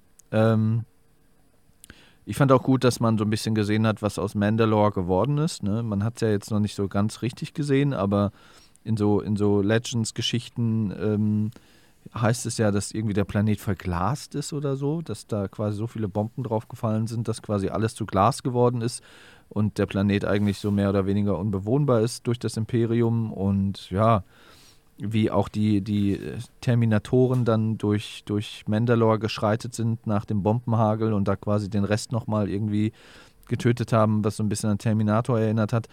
Das waren schon so ein paar Sachen, wo ich dachte, ja, cool, dass man das auch mal sieht, zumindest mal angedeutet bekommt. Was so ein bisschen auch, äh, so ein bisschen Teaser für die dritte Mandalorian-Staffel irgendwie. Ja, das, das fand ich ganz gut. Ähm, was ich nicht so gut fand, war das ganze Thema mit den Jedi. Da kommen wir zur vorletzten Episode mit Luke. Also, dass wir Luke wiedersehen würden, war ja klar. Dass Grogu nicht für alle Zeiten bei Luke bleiben können würde, war ja auch klar. Ja, also dann macht Mandalorian als Serie ja keinen Sinn mehr, wenn Grogu nicht mehr da ist. Dass Luke Skywalker und ein Stück weit für mich auch äh, Ahsoka komplett entzaubert wurden, finde ich ja großartig. Und das ist das Größte, ähm, was diese Serie für Star Wars-Universum gemacht hat. Ja? Also, ich finde, man hat jetzt richtig Grund, Luke zu hassen. Meinst du, weil er nichts gebacken bekommt? Nee, weil er einfach ein, er ist einfach ein, er ist einfach ein Blödmann. Er ist einfach ein richtiger Blödmann. Und Ahsoka ist äh, eine Blödfrau. Also, wie die sich gegenüber Mando verhalten haben, da, also das ist ja, das ist ja Mobbing vom Feinsten. Du siehst halt auch, dass Die, die, haben sich ja, die haben sich ja aufgeführt wie ein Sozialamt, was das Kind den Eltern entzogen hat und es nicht mehr zurückgeben will. aber du siehst halt Also auch, das war ja, das, Du siehst halt Ja? auch, dass da liegt halt ja auch diese, die, die Schwäche des ganzen Jedi-Ordens, quasi auch der Grund, warum eigentlich alles mit Anakin und so weiter passiert ist, dass sie halt immer noch daran festhalten, dass man keine persönlichen Beziehungen eingehen darf. Wo man ja eigentlich dachte, okay, vielleicht stellt Luke das mal so ein bisschen auf den Prüfstand und äh, modifiziert das ganze Gehabe von dem, von dem alten Jedi-Orden vielleicht mal ein bisschen, aber nee, nee, nee, Grogu darf keine, also nee, das geht nicht, das, das, das geht nicht. Du musst, du musst wieder gehen, Mando, du musst wieder, du darfst ihn nicht sehen. Ja, sie, genau, das, das ist der springende Punkt. Ne? Also er durfte ihn ja nicht einmal sehen. Es ging ja jetzt hier nicht mal irgendwie um, ke- keine Ahnung, ne? also dieses Geschenk, das können wir gleich drüber reden, ist ja nochmal ein anderes Thema. Es ging ja jetzt hier wirklich nur darum, der Vater möchte sein Kind sehen. Und das ist ja praktisch eine Sache, die sich ja durch die Star Wars-Filme auch ein Stück weit durchzieht. Ja, also wir haben den kleinen Anakin in Episode 1, der ja von so zwei Jedi-Hanseln irgendwie auch von seinem Heimatplaneten und von seiner Mutter letzten Endes dann auch, äh, ja gut, entführt kannst du jetzt nicht sagen, wir haben die Mutter ja um Erlaubnis gefragt, aber ja schon ein Stück weit ähm, wird das ja forciert. Ja? Was ja erstens mal eine blöde Idee ist, ne? weil ein Kind sollte immer bei seinen Eltern irgendwie aufwachsen. Das ist einfach so. Das Kind dort anders aufwachsen zu lassen, als die Eltern sind, das führt immer nur zu schlechten Dingen. Ja?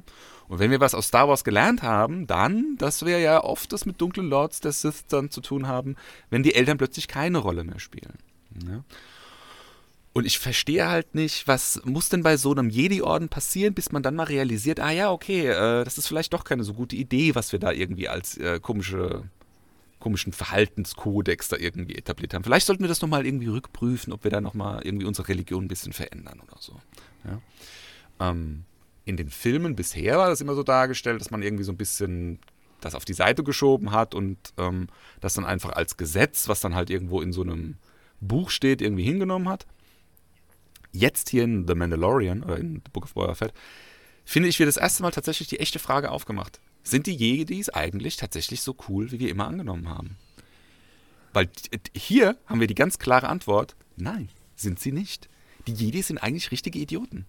Gut, das ist natürlich auch, wenn jetzt hier die, die äh, Sequel-Trilogie, äh, wenn du die noch hernimmst, dann, dann deutet sich ja auch schon wieder so ein bisschen an, was dann da passieren wird. Nämlich, weil Luke nie irgendwie davon abge, äh, ähm, abgewichen ist und das quasi so weiter durchgezogen hat, weswegen dann der ganze Hassel mit, mit Kylo Ren irgendwie losging und so weiter und so fort. Ja, auf der anderen Seite das kann man so kritisch hinterfragen. Auf der anderen Seite fand ich es gut, dass man endlich mal nach all den Jahrzehnten das gesehen hat, was man nach den alten Star Wars-Filmen eigentlich mal sehen wollte. Was macht Luke? Baut er eine neue Jedi-Akademie auf? Wie, wie, ja, wie gibt er sich so? Was, was sind so vielleicht seine Abenteuer, die wir jetzt natürlich auch nicht irgendwie gesehen haben, aber jeder wollte wissen, wie geht es weiter? Und wir haben bei der, bei der äh, Sequel-Trilogie haben wir uns ja alle erhofft, dass wir da quasi einen alten Luke sehen, der irgendwie auch von seinen Abenteuern irgendwie erzählt und, und der da irgendwie dann auch den Tag rettet, weil man halt weiß, okay, Luke ist irgendwie der, der ähm, letzte Jedi dann irgendwie gewesen und, und was hat er in der Zeit irgendwie dann aufgebaut und so weiter. Und das, das haben wir alle nicht bekommen. Ich, Jetzt haben wir in dieser Folge genau das bekommen, wo wir Luke mal sehen, wie er seinen Jedi-Tempel äh, Tempel aufbaut, wie er äh, Schüler unterweist oder zumindest den einen was natürlich zugegebenermaßen als ersten Schüler auch ein bisschen herausfordernd ist, wenn du da halt so ein kleines Baby hast, was sich da irgendwie nicht vernünftig artikulieren kann. Aber da hast du genau das gesehen, was du sehen wolltest. So. Und da waren wir dann wieder bei so einem, bei so einem Space Eastern, nachdem wir irgendwie bei Tatooine auf einem, auf einem Western waren. Und es hat da eigentlich schon irgendwie ganz cool reingepasst. Also ich konnte da schon eintauchen und dachte mir, hey, cool.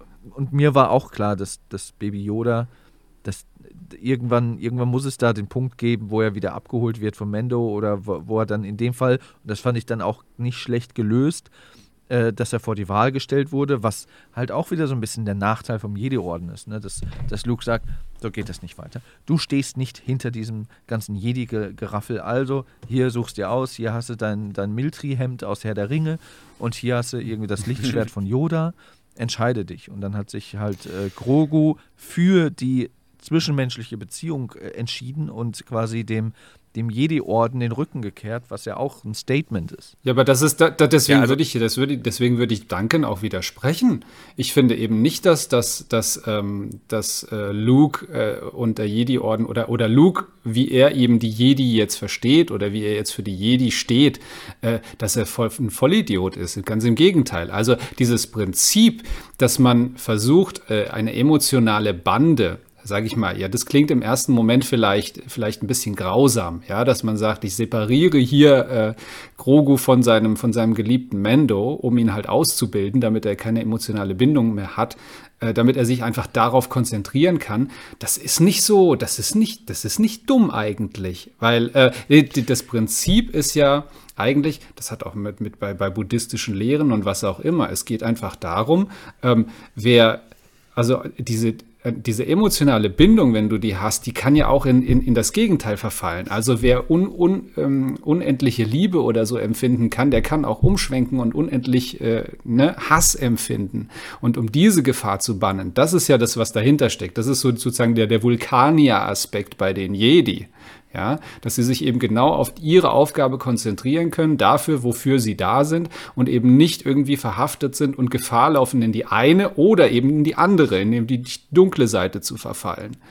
Ähm, und und Luke, indem er ihn aber vor diese Wahl stellt, also er sagt nicht, also die sagen, die sind eben nicht wie das Sozialamt und sagen hier, nee, nee, nee, also bloß nicht, kein Kontakt zu dem, wir erzählen gar nichts von dem. Nein, er stellt ihn vor die Wahl. Er sagt ihm, er war hier und jetzt kannst du entscheiden, möchtest du weiter diese Ausbildung machen oder möchtest du zurück zu ihm? Also, ich finde, das ist, das ist also, eine Weiterentwicklung. Lieber Christoph, das können wir nicht. Die eigene können, Familie. Ich wollte gerade sagen, das können wir nicht verstehen, Familie, weil wir keine Kinder haben, Christoph. Die eigene Familie jemanden vorzuenthalten, ja, das ist prototypisch, wie eine Sekte funktioniert. Lustigerweise habe ich jetzt gerade hier im Kontext von, von The Mandal oder von The Book of Boba Fett habe ich mir dann mal, ähm, kannst du im Internet gibt es so Webseiten, da kannst du ähm, dir so Broschüren runterladen für Leute, die halt tatsächlich dieses Problem haben, dass irgendwie ein Familienmitglied in einer Sekte irgendwie äh, Mitglied ist.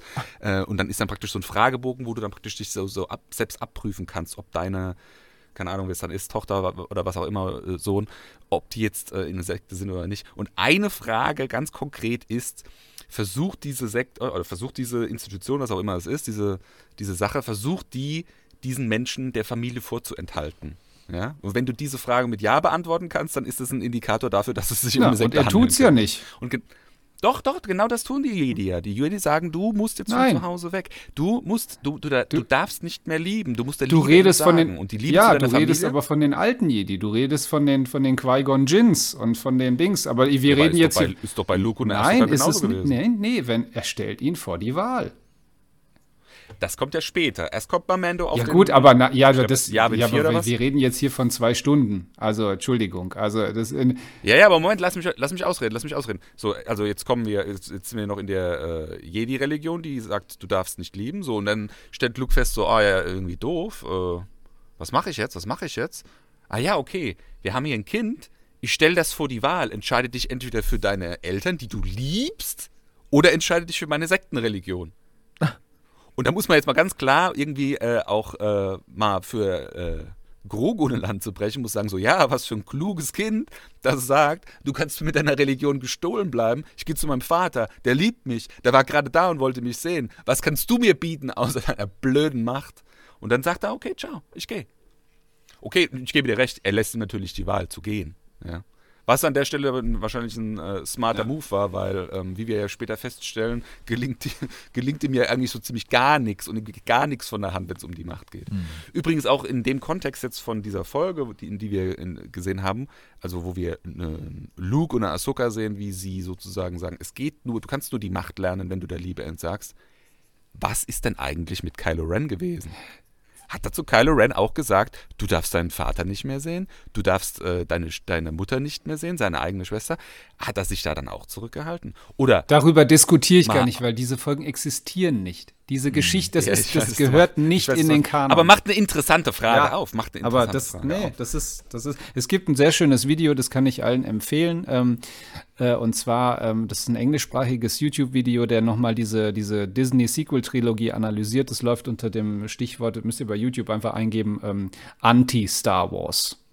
Und äh, der, der exemplifiziert anhand der drei Folgen einfach, wie, wie, diese, wie, diese, wie, diesen, wie diese aufgebaut sind und, und als ein, ein als ein, ein wirklich eindeutiger Gegenpol geplant wurden. Also, dass J.J. Abrams mit, mit Folge 7 einfach versucht hat, Lucas komplett da rauszunehmen. Ja, also wir, wir, wir wollen die Prequel-Trilogie vergessen, deshalb mache ich diesen Nostalgietrip. Dann kam Ryan Johnson, der gesagt hat, nein, wir wollen, wir wollen eigentlich alles vergessen, was mit Star Wars zu tun hat. Wir wollen einen komplett neuen Weg gehen. Und dann kam J.J. Abrams und hat gesagt, nein, wir wollen vergessen, was Ryan Johnson gemacht hat. Komplett vergessen. Und, das, und, und alles und alle diese Entscheidungen, die sie dabei getroffen haben, haben dazu geführt, dass eigentlich Star Wars, also alles, was Star Wars ausgemacht hat, aus diesen Star Wars-Filmen rausgenommen wurde. Und insofern sind diese Filme eigentlich anti-Star Wars. Also er begründet es sehr schön. Das ist ein relativ kurzes Video, auch kann ich, kann ich allen empfehlen. Das war, fand ich sehr erhellend. Und insofern interessiert mich nicht, was Kylo Ren und so, die, das ist alles. Aber wir haben ja trotz allem, was ich interessant finde, und an der Stelle sogar schon fast wieder gut, wir haben ja ein Commitment von The Book of Boba Fett zum J.J. Abrams Luke Skywalker. Also in der finalen Folge von The Mandalorian haben wir eigentlich ein Commitment gehabt zum äh, Return of the Jedi Luke Skywalker. Jetzt haben wir aber meiner Meinung nach praktisch das Commitment zu dem Luke, der dann später als alter Lehrmeister eigentlich so ziemlich gar nichts auf die Reihe irgendwie gekriegt hat. Ne? Der selbst auch irgendwann sagt so, ja, ich, ich kann nichts, deswegen äh, schicke ich mich selbst irgendwie so in, ins, ins, ins Abseits irgendwo auf so einem Planeten, den keine Sau kennt. So. Äh, das finde ich, ich, ich mag, die, ich mochte diesen Luke nie und kann ihn auch bis zum heutigen Tag nicht leiden, diesen alten, gescheiterten Luke, den wir da von Abrams bekommen haben und von Ryan Johnson. Finde es aber gut, dass wir das jetzt so verortet haben, dass wir sagen, okay, so ist es halt nun mal gelaufen. Hier ist auch der Grund, warum.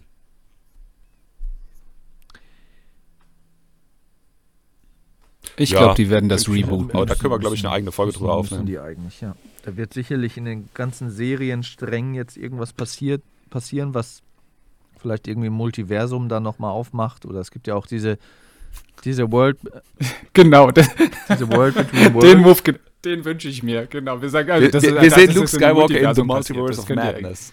Oder diese, es gibt ja durch, durch äh, wenn ihr Clone Wars geguckt habt, äh, beziehungsweise ähm, äh, Rebels, da gibt es ja die World Between Worlds, wo man dann quasi auch nochmal in die Vergangenheit gehen kann. Ich weiß jetzt nicht, ob da jetzt irgendwas passiert, wenn man da was ändert, aber vielleicht wird das äh, über dieses Vehikel vielleicht irgendwann gemacht, dass äh, die Prequel-Trilogie einfach eine alternative Zukunft war und, und irgendwie Ahsoka zum Beispiel in ihrer Serie das irgendwie wieder ja, gerade biegt. Richtet. Aber naja. Nee, ich, also ich muss sagen, die Jedi sind für mich durch. So, ich, ich, ich hatte dieses, ich hatte, ich, ich, ich finde es total witzig. Es ist eigentlich eine Entwicklung, die ich an mir selbst jetzt irgendwie so äh, festgestellt habe. Ich hatte das scheinbar ja schon ganz tief in mir drin durch diese Abrams, Ryan Johnson Filme irgendwie. Und ich habe jetzt wirklich auch damit abgeschlossen. Ich kann jetzt wirklich sagen, ich kann alles, was jetzt an Star Wars in der Zukunft noch kommt, ob das The Mandalorian oder irgendwelche anderen, Ahsoka kommt ja jetzt bald und auch Obi-Wan und so weiter und so fort, ich kann alles, was jetzt noch kommt, genießen, ohne die Jedi noch mö- mögen zu müssen. Also das Thema ist für mich gegessen und es ist durch. Und ich finde es gut, weil es gibt einem irgendwie so ein bisschen so, ja, okay, Luft. Es, es, schafft, es schafft Raum für Figuren wie Mando, wie Boba, die jetzt praktisch in diesem Universum auch eine moralische Instanz sein können. Vorher konnten das irgendwie nur so die Jedi, weil die ja irgendwie das Patent hatten durch ihre komische Religion. Jetzt haben wir gelernt, so, nee, ist nicht so. Gibt auch andere, die das können. Naja, wie das Thema Jedi nochmal aufgegriffen wird, das werden wir ja dann in, in Obi-Wan und in Ahsoka dann nochmal sehen. Ne? Also ganz ge gelutscht ist der Drops halt noch nicht, ne? weil verkauft sich natürlich auch gut. Ich muss jetzt ganz ehrlich sagen, ich habe mich ja jetzt die ganze Zeit auf Obi-Wan gefreut ohne Ende. Ich bin jetzt schon fast zu einem Punkt angelangt, wo ich sage so, ach, es kann ja eigentlich nur more of the same von früher irgendwie sein. Eigentlich gar nicht mehr so interessant. Ja, das, das muss den Drehbuchschreibern hoffentlich auch bewusst sein, weswegen die Tja. dann auch ihren, ihren Hirnschmalz anstrengen und sagen, damit das genau das nicht wird, müssen wir uns irgendwas Cooles, Kreatives einfallen lassen. Wer- Ja. Ja. Also ich freue mich auf jeden Fall auf irgendwelche äh, Zusammentreffen von Obi-Wan und Darth Vader. Ja, spannend wird's schon, aber. Aber es muss halt gut, gesch- es muss gut geschrieben sein. Ähm, aber nochmal zu einem, einem Punkt, den, der, der, der wirklich cool war ähm, bei, dieser, bei dieser Folge mit Luke, war eben, äh, Das war echt gut. also das Deepfake war großartig. Also das war, das war wirklich äh, fast, also fast hundertprozentig. Denn man hat es nicht gesehen. Vielleicht ein paar Mal, wenn er den, das Gesicht bewegt hat, da war mal so eine kleine, kleine Irritation. Aber ansonsten, das war so gut und das war ein Quantensprung zu, äh, zu der letzten Da Folge haben die ja von, extra einen YouTuber Mando geholt, Staffel ne, 2. der das irgendwie dann danach nochmal modifiziert hat und dann haben die halt, wie es halt oft so ist, gesagt, ey, wir engagieren Ja. dich, ja. mach das mal, mach das für uns. Fand ich gut, ne? Also, aber der, der hatte auch irgendwie äh, schon so schon eine Deepfake-Sequenz gemacht von äh, bei äh, Rogue One, Mhm. äh, Tarkin. Ähm, ne?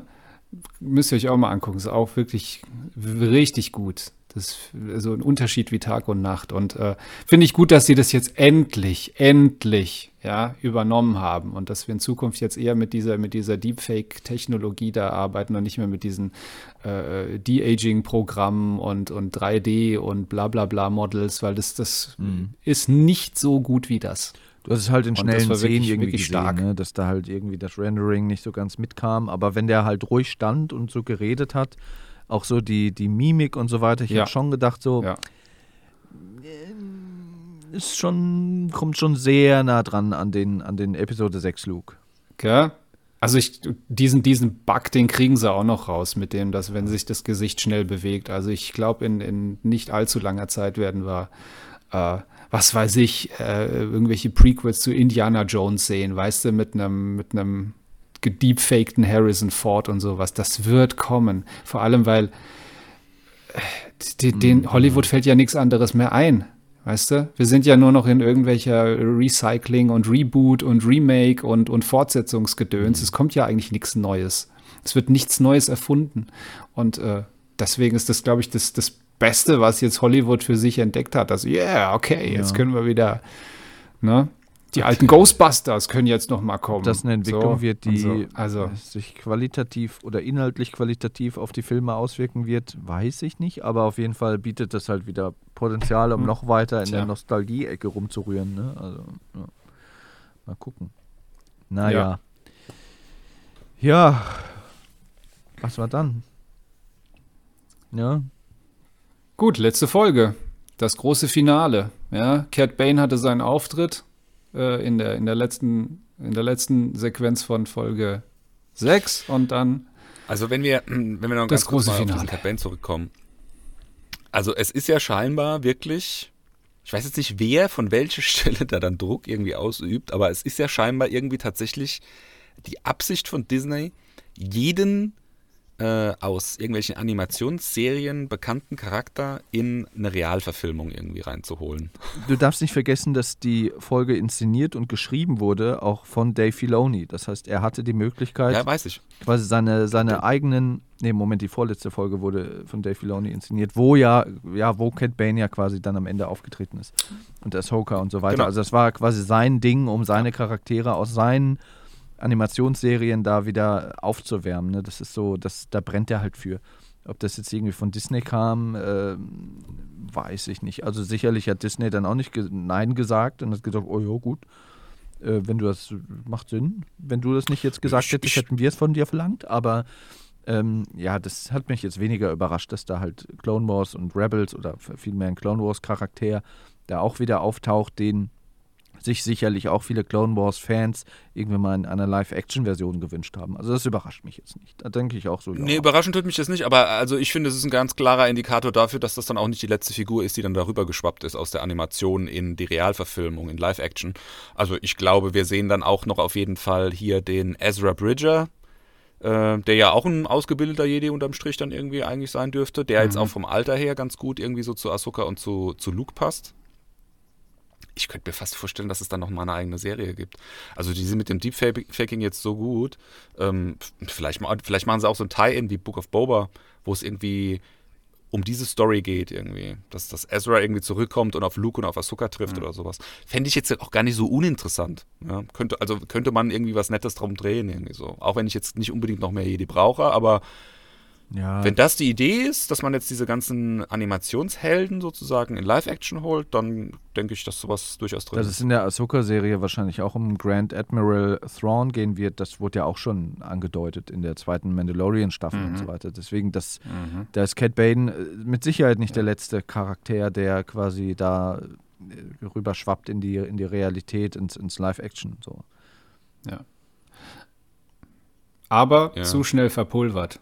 Viel zu schnell verpulvert. Das Problem auch hier wieder, ähm, klar, du kannst voraussetzen, dass alle die Clone Wars Folgen geguckt haben und Bad Batch und Rebels und was weiß ich was, wo er drin vorkam und dann so da schon irgendwie eine emotionale Verbindung zu dieser Figur haben oder zumindest eine klare Vorstellung, wer ist das, was will er, warum ist denn der so wichtig. Aber für diejenigen, die es nicht kennen, taucht halt dieser grüne Hansel auf, ist in zwei Szenen drin und wird dann, wird dann am Ende gekillt von blau. Weißt du, nicht mal da ist dann klar, warum das jetzt für Boba so was Besonderes ist. Weißt du, du weißt nichts von dem Duell und du weißt nicht, warum die Delle im Helm von ihm von so einem, von dem Duell kam und dass er ihn fast gekillt hat und so weiter und so fort. Du weißt es nicht. Es wird ja nicht mal erzählt. Das ist ja das Problem. Wenn ihr das schon macht, dann pflegt es irgendwie so ins Drehbuch ein, dass es klar wird. Ich hätte mir eher gewünscht, wenn du das machst, dann führ diese Figur schon in der ersten Folge ein. Dann führ ihn schon mal ein als den Rivalen von Boba Fett auf seinem Weg Gegenspieler. nach oben, weißt du? Dass der dann irgendwie da die, jetzt wirklich als Gegenspieler, bau ihn dann da noch mal ein bisschen auf. Und dann, dann hat das Duell am Ende, hat das auch Gravitas, dann hat es Bedeutung, dann, dann nimmst dich emotional noch mit. So war das einfach, pff, ja, da hat er so einen blauen, Ja, du hast, so das, ein blaues du hast das eben eigentlich auf gemacht. Punkt Schön. gebracht, Christoph. So bisschen Gegenspieler, das ist das, was eigentlich in dieser Serie gefehlt hat. Es ist immer dieses Namen- und gesichtslose Pike-Syndikat. Dieser, dieser, dieser Alien von diesem Pike-Syndikat sieht ja auch aus wie alle anderen Aliens von diesem Pike-Syndikat. Also du hast nicht mal ein echtes Gesicht. Der Bürgermeister. Ja. Ja gut, der Bürgermeister ist ja auch nur eine ferngesteuerte Marionette. Ja, den, den fand ich eh schwach. Äh, ja, also ich, ich glaube aber auch nicht. Am Ende gab's, kam es ja dann auch nochmal zum Shootout und so weiter, wo, wo Boba irgendwie zwei Treffer einstecken musste, aber dann plötzlich aufstand und quasi äh, Cat Bane niedergestreckt hat mit dem Taskenstab. Ähm, da glaube ich aber auch nicht, Stichwort verpulvert, ich glaube nicht, dass Cat Bane tot ist. Weil da blinkt ja noch irgendwie so ein, so ein Dingen an seinem, an seinem Jackett irgendwie und ähm, Mhm. also ich hatte nicht das Gefühl, dass der jetzt tot tot ist, sondern einfach schwer verletzt und dann werden wir wahrscheinlich irgendwann irgendwann mal in einer Rückblende sehen, dass er irgendwie von den Pike-Leuten irgendwie mit abtransportiert wurde und dass der da vielleicht auch mal ein paar Anpassungen bekommt an seiner äh, an seinen kybernetischen Bauteilen, die er vielleicht da auch schon irgendwie verbaut hat, weil dadurch hat er ja auch diese Schläuche und Beatmung. Es sei denn, seine Alienrasse kann auf diesen ähm, organisch oder organisch Sauerstoff, Stickstoffhaltigen Atmosphäre nicht atmen. Ähm, keine Ahnung, aber ich glaube nicht, dass er tot ist. Das, der kommt nochmal wieder. Den sehen wir nochmal wieder. Ne, der Marshall ist ja auch nicht tot, wie wir in der Post-Credit-Scene erfahren haben. Der hat es ja auch jetzt in den Bagdad-Tank geschafft. Äh, Ja, ja, das, ja, ich finde sowas dann auch immer. Es gibt ja so, so Serien, da, da, äh, wo war das immer ganz schlimm? Bei Gotham, bei der Serie Gotham, da sind irgendwelche wichtigen Charaktere, sind, Sind da auch mindestens drei, vier Mal gestorben, weißt du, und wieder auferstanden, wo ich mir, ja, davor fand ich mir da, also irgendwann nach dem dritten Mal wurde es echt albern, ja, wo ich mir denke, okay, jetzt wenn ihr schon einen killt, dann killt Also ihn das halt, hat für dann mich auch er überhaupt halt keinen tot. Sinn gemacht, weil Boba sagt ja explizit noch, dass äh, Chris Santon, der Wookie, das, weil der ja so viel einstecken musste, dass der jetzt in den, in den Tank darf. Dann dachte Ja. ich am Schluss, ah ja cool, jetzt siehst du nochmal, wie der Wookie irgendwie im Tank liegt und sich irgendwie auskuriert oder so. Nee, ist dann, der, ist dann der Marshall. Ich glaube ja fast, ich würde hier unterstellen, das ist Absicht aus folgendem Grund. Wir haben ja eine Gina Carano, die ein Rangers of the New Republic nicht mehr spielen kann, weil sie halt äh, irgendwelches Zeug von sich gegeben hat. Ähm, ich glaube, der Oliphant ist da ein Aspirant für den Posten, den Carano vielleicht in dieser Serie eingenommen hat. Würde ja auch ganz gut passen, dass er hier irgendwie als Marshal unterwegs ist. Vielleicht wird er ja in der nächsten Staffel von Mando irgendwie äh, befördert und spielt dann in dieser Serie dann die Hauptrolle. ich weiß nicht, ist das nicht sogar auf Eis gelegt, die Serie? Oder soll umbenannt werden oder irgendwas? Also irgendwie, ich glaube, das ist von der Priorität. Marshal of the New Republic. Von der, Prio, Prio, von der Prio-Liste, glaube ich, relativ weit nach hinten gerutscht, die Serie. Also sie werden sich jetzt erstmal auf Obi-Wan und Ahsoka konzentrieren und äh, Mando Staffel 3 und ich glaube, da haben sie erstmal genug mit zu tun, um da die Qualität aufrechtzuerhalten. Aber würde ja passen. Also ich meine, ähm, die Idee scheint mir ja jetzt auch durch Boba Fett, äh, durch solche Tie-In-Serien, dieses Post-Return of the Jedi äh, Star Wars-Universum so ein bisschen weiter zu explorieren und auszubauen. Ja, und das würde ganz gut, Mhm. glaube ich, passen. Und der, wie heißt der, Tim Timothy Oliphant? Der Timothy Oliphant ist ja jetzt auch kein Timothy schlechter Olyphant, und ja. unbekannter Schauspieler. Ich- Es würde ganz gut passen. Also Ja. Der, der kam mir aber sehr, sehr abgemagert Ja, vor, oder? In, in, also, gell, der, das, ich, hoffe, ich hoffe nicht, dass er irgendwie krank ist oder so, weil, weil also im Vergleich zu äh, in der Mendo-Staffel, der wo aber er auch schon vorgekommen schmal. ist, da hat Also er irgendwie dem mehr ist ja Fleisch die auf dem Rüstung Knochen- vom. Körper gefallen. Ja, ja, aber jetzt, jetzt kam er extrem, extrem ungesund aus, ein bisschen. Da mache ich mir ein bisschen Sorgen. Ähm, aber gut, vielleicht unbegründet. Ähm, Nochmal zu einem Punkt, der mich, der mich auch wieder tierisch aufgeregt hat in dieser letzten Folge. Ähm, gut, Duncan hat das vorher erwähnt, dieser Shootout oder so, das war ja das, also vor allem von Robert Rodriguez inszeniert, ja. Also El Mariachi, Desperado, die Filme hat er gedreht und dann inszeniert er so einen lahmen, das lahmen langweilig, Shootout. Das war richtig langweilig war das. Ähm, Oder? Also, also nee, ja, und, und voll, ach, total unglaubwürdig. Leute, die kämpfen, also äh, Boba hat irgendwie, was weiß ich, zehn Leute, ja, und du hast das Pike-Syndikat, du hast die, die, die, die, äh, die, äh, ähm, na, wie heißen sie? Ähm, die, die Klatorianer gegen sich, die Aqualish, die Trandoshaner, also diese, diese drei anderen Fraktionen. Und die kriegen sie nicht zu fassen. Was soll der Scheiß? Ja, am Ende sind es dann nur drei von diesen, diesen Mods sind dann halt tot und die anderen beiden leben aber. Und dann kommt dann noch eine Handvoll von dieser von Freetown und es reicht dann. Aber okay, das ist der Höhepunkt natürlich, als er dann auf diesem Rancor da ankommt. Wo ich mir dachte, was soll denn der Scheiß? Du fliegst weg, willst, also die Slave One, die, die liegt doch im Hangar, ja, von, von Jabba's Palast, dann schnappst du dir die Slave One, fliegst rüber und ballerst diese Kampfdroiden dazu zu Asche, anstatt, nee, ach nee, komm, jetzt, ich habe ja das Reiten gelernt, jetzt schwinge ich mich mal auf den Rancor und reite zig Kilometer, zig hundert Kilometer, weißt du, äh, durch die Wüste, weil ich habe ja ja. die Zeit, ne, reite ich jetzt nach Mos. Also, was soll denn Ja, vor das? allen Dingen, was ich auch Wie an, dumm ist an, das also, denn? Generell war dieses, äh, der Rancor kommt und macht hier wie King Kong alles platt, fand ich jetzt, ja, war unterhaltsam, ja, kann man mal machen. War auch wieder eine, eine, ein schönes Beispiel dafür, dass man praktisch ein, ein altes Item aus dem Star Wars-Universum nimmt, so auch wie den Naboo Starfighter und macht was Neues draus. Aber warum dann gleich zweimal? Also ich hätte jetzt, ich hatte gedacht, okay, klar, äh, Grogu ist jetzt back. Der kümmert sich um den einen Rancor, weil er hat ja jetzt gelernt, die Macht einzusetzen von Luke. Wenigstens einen Effekt, den Luke irgendwie hatte. Und äh, der Rancor kümmert sich dann um den anderen. Dann war es dann wieder dieses uralte Ding, ja, er ist zu anstrengend für den Kleinen, er schläft dann gleich wieder ein. Dann muss der Rancor irgendwie übernehmen und dann macht der Rancor das andere Ding auch noch platt. Ah, Ja gut, aber er ist ja nicht, er ist ja nicht eingeschlafen. gewesen. Also ich ging, ich ging davon aus, dass äh, Grogu, als er so die Hand ausstreckt, dass er irgendwie den, den Droiden irgendwie zerquetscht oder zerreißt oder Ja, sonst hätte ich auch gedacht. Hatte ich auch gedacht. Genau das hatte Und ich auch dann haut er ihm da quasi einen Bolzen aus dem Bein raus, damit er quasi im, im letzten Moment, bevor äh, er ihr quasi Mando aufspießt, dann doch wieder stolpert und so. Und ja, das war ganz charmant. Das war ja auch nicht der Moment, wo er irgendwie eingeschlafen ist. Da ist er dann eingeschlafen, nachdem er dann den, den Rancor zum Einschlafen gebracht hat. Ähm, was ja auch eine ganz süße Szene war, so, ja. Ja.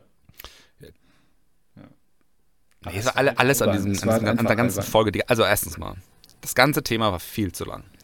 Die haben viel zu lange in dieser explodierten Bar rumgestanden und rumphilosophiert, was sie denn jetzt endlich machen. Dann schickt, dann schickt er irgendwie, äh, oder ich glaube, sie hat sich sogar selbst losgeschickt, äh, Fennec Shand irgendwie vor, um alle umzulegen. Das hätte man übrigens in Folge 1 von Boba Fett schon machen können. Wenn das so easy ist, da einfach reinzumarschieren, die zu erhängen und abzuknallen, hätte man das auch als allererstes machen können. Ja? Also, wenn, wenn, wenn das die Notlösung war. Ja? Dann dieser Palaver in dieser kaputten Bar, total unnötig. Dann dieses, diese, da hatten wir ja vorhin schon drüber gesprochen, diese Szene, wo sie da irgendwie mit den Jetpacks rausfliegen, um dann nur in der Mitte von der Straße zu stehen, total unnötig. Zwei von diesen Robotern zu schicken, von diesen Kampfdroiden, auch unnötig. Einer hätte gereicht, dann hätte man die Rancor-Szene mit dem einen gemacht und dann hätte das mit Grogu genauso laufen können. Dieses Geballere von diesen Freetown-Leuten mit den Blastern, die überhaupt gar keinen Effekt haben. Und das dann immer wieder zu zeigen und immer wieder zu zeigen und immer wieder zu zeigen. es ist, ja. Warum? Ja. Ja. Ja. Nee, es war ärgerlich. Es war, aber es, ja, das ist, weißt du, du denkst, das ist so die, die, die, da kulminiert alles in der letzten Folge, das Action-Highlight und dann, dann ertappst du dich wirklich dabei, wie du, wie du Ja, denkst, ja, wie lange geht das jetzt noch? Ah, Genau. okay, noch zehn ja, so Minuten, darf's dann ist zu sein. Ende. Das, Okay. so darf es nicht sein. So darf es nicht sein. Dann hast du was falsch gemacht. Muss man an der Stelle leider sagen. Ich, hätte, ich hätte mir von Rodriguez an der Stelle leider mehr gewünscht. Also ich bin ja, habe ich ja in den vergangenen Folgen auch schon gesagt, bin ja großer Fan. Ja, es war nicht so gut gelaufen. Ja, aber nee, das war, das war, das war, wie du schon vorhin sagtest, das war Rodrigos hier, Sharkboy und Sharkboy äh, Dingsbums Girl. Oder wie das, also, ne, das war, Ja. und äh, Spy Kids, Ja. das war, das war die, genau dieses Niveau. Aber war Also ich will, ich will, ich will endlich, ich will endlich erwachsene Star Wars sehen, ja. Ich will nicht, ich will nicht äh, äh, quasi in, in Realfilm gesetzte Clone Wars sehen und, und äh, Bad Batch, wobei die ja teilweise ja ernsthafter sind äh, äh, und, und ein bisschen äh, stringenter, was auch Storytelling angeht.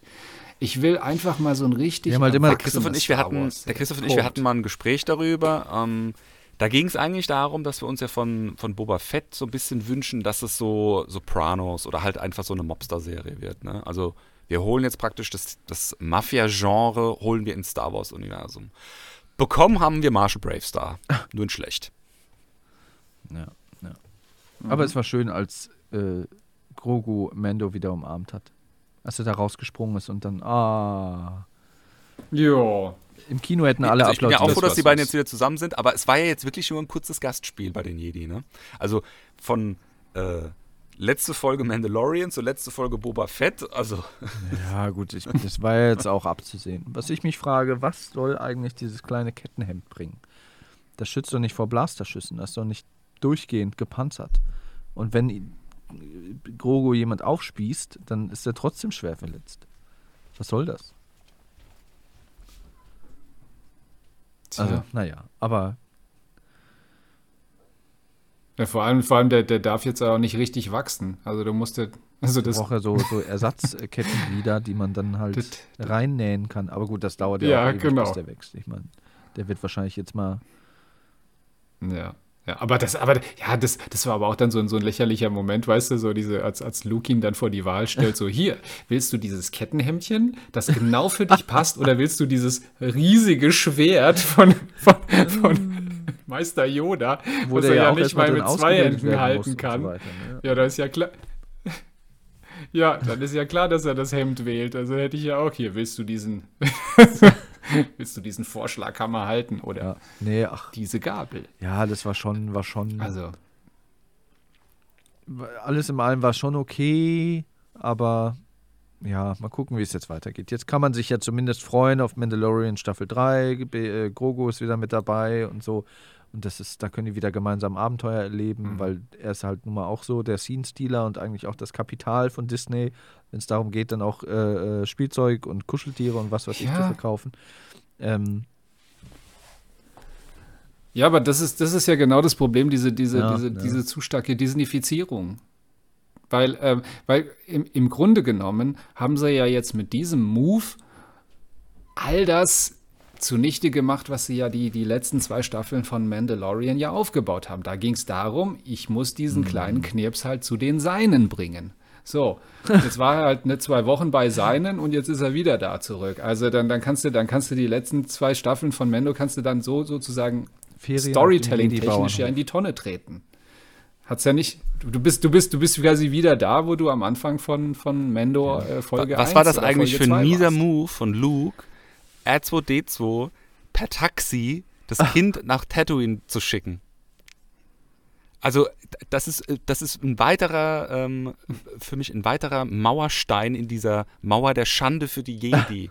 Weißt du, da, da fliegt er irgendwie in der Endfolge von The Mandalorian mit seinem X-Flügler da rein und macht dann irgendwie, irgendwie die Death Trooper platt und, und, und, und, und hilft dann auch irgendwie mit aufzuräumen, um sich das Kind zu krallen. Ja? Also, wenn du jetzt mal in der Retrospektive dir das anguckst, es ist ja fast schon wie eine Kindesentführung.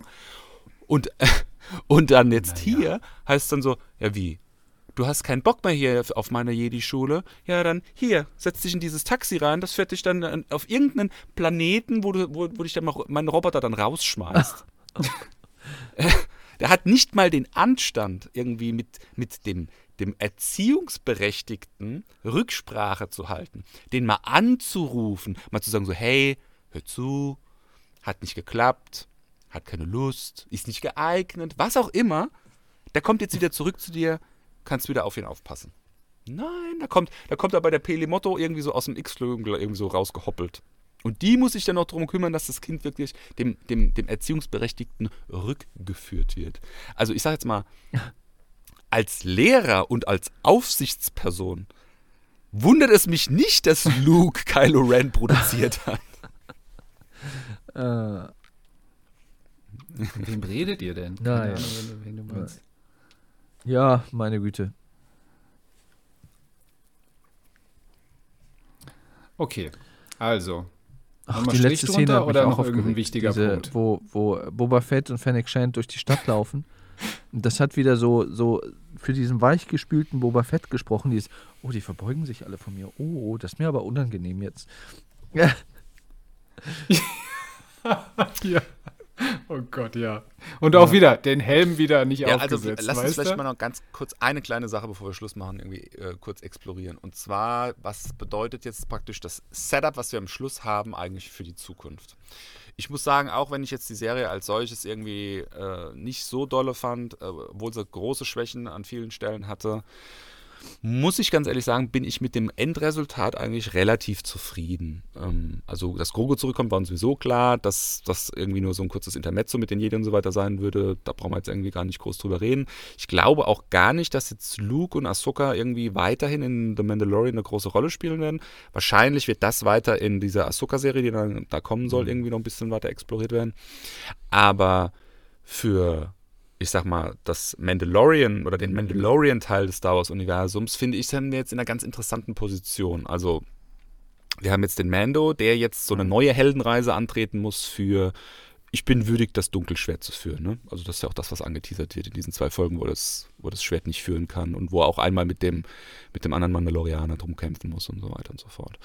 Ähm, wir haben einen Boba Fett, der jetzt im Prinzip da ist, wo er sein möchte. Ne? Auch wenn er das eigentlich von Folge 1 an hätte sein können und wir diese Folge oder diese Serie irgendwie zum, zum, zum Ausbau von diesem, von diesem äh, Mafia-Imperium irgendwie hätten nutzen mhm. können. Das ist jetzt gesetzt. Also wir haben jetzt praktisch so eine Art Basis, die wir auch kennen, Jabba's Palast. Ja? Äh, das, ist, äh, ein, das kann ein Rückzugsort in der Zukunft werden, auch für den Mandalorian. Oder das kann auch so eine, so eine, so eine Basis werden, von wo aus praktisch die, die nächsten Schritte auch immer irgendwie gestartet werden. Das könnte ich mir gut vorstellen, dass das so läuft. Ja? Wir haben diese, diese Mods, die da als, als, als Vespa-Roller-Gang jetzt irgendwie auch so mit dazugehören. Ne? Also die sind ja übrig geblieben, sage ich jetzt mal. Mhm. Die werden mit Sicherheit auch noch weiter da irgendwie eine Rolle spielen. Also ich glaube nicht, dass ich glaube nicht, dass die eingeführt wurden, nur um jetzt irgendwie in der, in der Versenkung zu verschwinden. Ähm, hm. Und wir haben jetzt diesen vogelfreien Mando in dem, in dem Naboo Starfighter. Was ja auch so ein bisschen, das ist ja das, was in The Mandalorian so ein bisschen gefehlt hat. Wir hatten nicht so diese krassen Dogfights und so weiter. Also in einzelnen Folgen ja, in, in The Mandalorian, aber jetzt nicht so dieses, wie wir es von Star Wars jetzt so kennen, mit, mit den, mit den, mit den hm. Starfighter-Raumschiffen, so mit den kleinen. Also ehrlich gesagt, nee. Ich finde, also ich finde diese Serie, die hat jetzt nichts wirklich Großartiges beigetragen zur, zur Entwicklung. Also, wie, du sagst es ja schon, Boba sitzt jetzt da, wo er am Anfang auch gesessen hat, beziehungsweise wo er eigentlich am Ende, also in der Post-Credit-Scene von Mando Staffel 2 gesessen hat, nämlich auf dem Thron von Jabba. So, mehr, so, mehr Info habe ich da auch nicht gebraucht. Ähm, dieses ganze Intermezzo hier, das, das ist vollkommen unnötig. Ähm, bei Mando sind wir ja jetzt wieder sogar einen Schritt zurückgegangen. Das heißt, jetzt hat er wieder dieses kleine Bündel ja, neben aber, sich. Aber mit einem Unterschied. mit einem Unterschied. Macht jetzt das. Er bleibt, jetzt bleibt er. Ja, was. was oh, na, weiß ich nicht. Ich werde werd mich noch nicht darauf verlassen. Ähm, aber es ist auch, auch also im, im Grunde genommen geht es doch jetzt oder kann es doch jetzt irgendwie nur darum gehen, dass, äh, dass äh, Mando äh, mit dem Dunkelschwert in der Hand, äh, was weiß ich, die Rückeroberung von Mandalore oder was auch immer, dass da in die Richtung was passiert. Aber das war uns schon am Ende von Staffel 2 klar, mhm. dass das kommen wird und muss. Also, in, insofern finde ich, hat, hat, nö, diese Serie hat einfach nur, im Endergebnis hat sie uns nur das gebracht, dass Zwei Mandalorian Grogu jetzt wieder bei ihm ist. Punkt. Ja, zwei, ja, genau. Punkt. Also insofern, das war, das war eine reine Zeitverschwendung, finde ich. Also wer, wer, diese Serie nicht gesehen hat und jetzt Mendo Staffel 3 guckt, der hat eigentlich nichts verpasst, außer dass er sich jetzt nicht mehr fragen muss, hey, warum ist Grogu wieder da? Punkt. Ja, generell stimme ich hier zu. Muss aber sagen, wir haben hier ähm, aus so Lonesome Cowboy Charakteren doch irgendwie so ein bisschen eine Familie gestrickt. Ja, und das ist ja das Schlimme. Weißt du, jetzt wurde Boba Fett ja auch noch entzaubert. Jetzt ist er halt da der, der, der Daddy von, von was weiß ich. Also, what the fuck?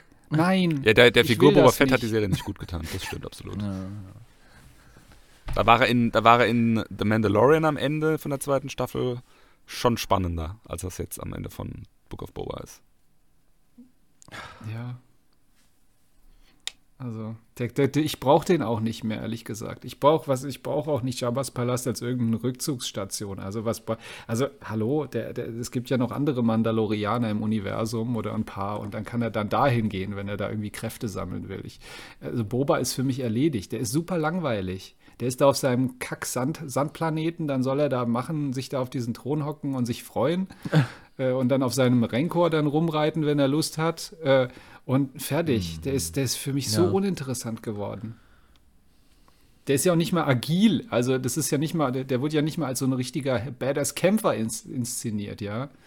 Und in der Weltraumschacht wird ihm sein, sein komischer Stab auch nicht viel bringen. Das erinnert mich noch an die Szene mit dem, mit dem Sarlacc. Das fand ich zum Beispiel auch total unnötig. Als er mit der Slave One da über dem Sarlacc hängt und der ja. Sarlacc irgendwie die Slave One so runterzieht. Also das war auch, Aber das hätte man einfach weglassen können. Ja, vor allem, wa Aber warum wir haben eine seismische Bombe wieder ge gehört, gehört vor allem. wieder ge gehört vor allem. Die war cool. Ja, ja aber, wozu, aber wie, wozu hat er deine, seine Rüstung da im Salak gesucht? Er ist doch selber rausgekrochen Ja, gut, vielleicht kann aus er dem Salak mit seiner erinnern. Rüstung. Also, an das muss er sich doch aber erinnert es war haben. trotzdem irgendwie, dass man da irgendwie so, ja, weiß nicht. Ja, verstehe ich. Das war Fan, das war wieder Fanservice. Das war einfach nur Ich finde, ich kann diese Faszination mit dem Salak einfach nicht nachvollziehen. Es ist einfach nur. Ich, ich muss es nicht sehen. Ich, ich, ich kann es mir herleiten, ich weiß es ja irgendwo. Zeigt mir lieber die interessanten Sachen. Ja, zeigt mir, wie der ein interessanter Mobster-Boss in der Unterwelt irgendwie von Star Wars wird und nicht irgendwie, wie er sich da irgendwie auf den Straßen von Ja. Mos Espa oder was auch immer irgendwie mit einem Cowboy irgendwelche Shootouts liefert. Ja. Ja, gut. Was haben wir denn so notenmäßig dafür übrig? Schwierig. Also ich, wie gesagt, ich gebe eine 5. Also es, So es ist ja nicht mal ausreichend gewesen. Also es ist, es ist, nee, ich, ich, also sie hat, sie hat ja nichts gebracht, diese Serie. Sie hat ja, sie hat ja nur, nur gebracht, dass, sie- dass, dass, dass, sie- dass sie diese Figur entzaubert hat. Ähm, und, na okay, sagen wir mal so, das mit, mit den Sandleuten war noch okay. Ähm, aber nee, komm, ich, dann gebe ich. Also ich gebe eine vier, drei. aber Mehr nicht. Ich fand Sandleute cool, leider zu kurz. Äh, ich finde, die Entzauberung der Jedi ist ein ganz, ganz großer Plus Pluspunkt für mich, für diese Serie. Ich finde es großartig, was sie damit gemacht haben. Man, weil Aber das war ja nicht mal unbedingt intendiert. Beabsichtigt, aber auch wenn es äh, aus, aus Blödheit gemacht wurde, wie ja so zum Beispiel so ein ganzer Ryan Johnson Star Wars-Film auch zustande gekommen ist, der halt irgendwie Star Wars kaputt gemacht hat, kann ja manchmal aus einem Blödheitsfehler irgendwie auch was Gutes entstehen. Und ich finde, in diesem Fall ist das so passiert. Äh, deswegen ein großer Pluspunkt für etwas, was vielleicht nicht beabsichtigt war von mir. Und ich muss sagen, ich, also d- der Mando-Part, super, hat mir gut gefallen. Also macht auch einfach wieder Lust auf Mando Staffel 3. Äh, Grogu, nach wie vor, toll. Ja, also auch schade, dass er eigentlich so wenig vorgekommen ist. Ähm, Sehr gut. und ich sage jetzt mal, das Große und Ganze, Robert, Robert Rodriguez Look and Feel im Star Wars-Universum macht mich schon ein Stück weit glücklich. Blöd, dass das jetzt auf Lava äh, Girl und Sharkboy irgendwie hinausgelaufen ist, aber da kommt ja noch mehr. Also ich glaube, irgendwann wird er auch mal sagen, Leute, jetzt will ich aber auch mal ein paar Gliedmaßen irgendwie abhacken. Und dann werden wir zu dem El Mariachi, Desperado, äh, keine Ahnung, Planet Terror und was er noch sonst alles für Filme gemacht hat, irgendwie Robert Rodriguez zurückkehren. Vielleicht kriegt er ja sogar irgendwann mal einen Film, wer weiß. Wenn das passiert, darauf freue ich mich richtig und ähm, von mir gibt es eine 3. Ich muss mich leider Christoph anschließen. Ich würde aber eine 4 plus geben, weil mich der, der Mendo-Part hat es wieder ein bisschen rausgerissen, muss ich sagen. Auch wenn es bezeichnend ist, dass man irgendwie eine Serie gut findet aufgrund eines Charakters, der ähm, ja eigentlich mit einer anderen Serie quasi verbandelt ist und, und ähm, dass, dass die Hauptfigur der Serie eigentlich so uninteressant ist und man sich freut, dass dann quasi die Hauptfigur einer anderen Serie kommt. Das spricht nicht gerade für die, für die Boba Fett-Serie. Ähm, das hat es für mich so ein bisschen rausgerissen, weswegen die Vorfreude da auch auf, auf Mando Staffel 3 steigt. Ich fand's gut, dass die Dinge nicht so. Es ist, es ist eine andere Art von Fanservice, was da betrieben wird. Es ist nicht, nicht so dieses, dieses voll auf die Zwölf äh, J.J. Abrams Fanservice-eske, sondern es wird irgendwie so ein bisschen homogener und weniger offensichtlich irgendwie in, in, in einem aufs Auge gedrückt in der Serie, was ich, was ich ganz gut finde. Es ist nicht so albern. Ja, also Boba Fett hätte ich nicht gebraucht, ehrlich gesagt. Dann gib mir lieber direkt Mando Staffel 3. Äh, deswegen, es, ist, es, es war okay. Vieles war Blödsinn. Das führt summa summarum zu einer 4 plus.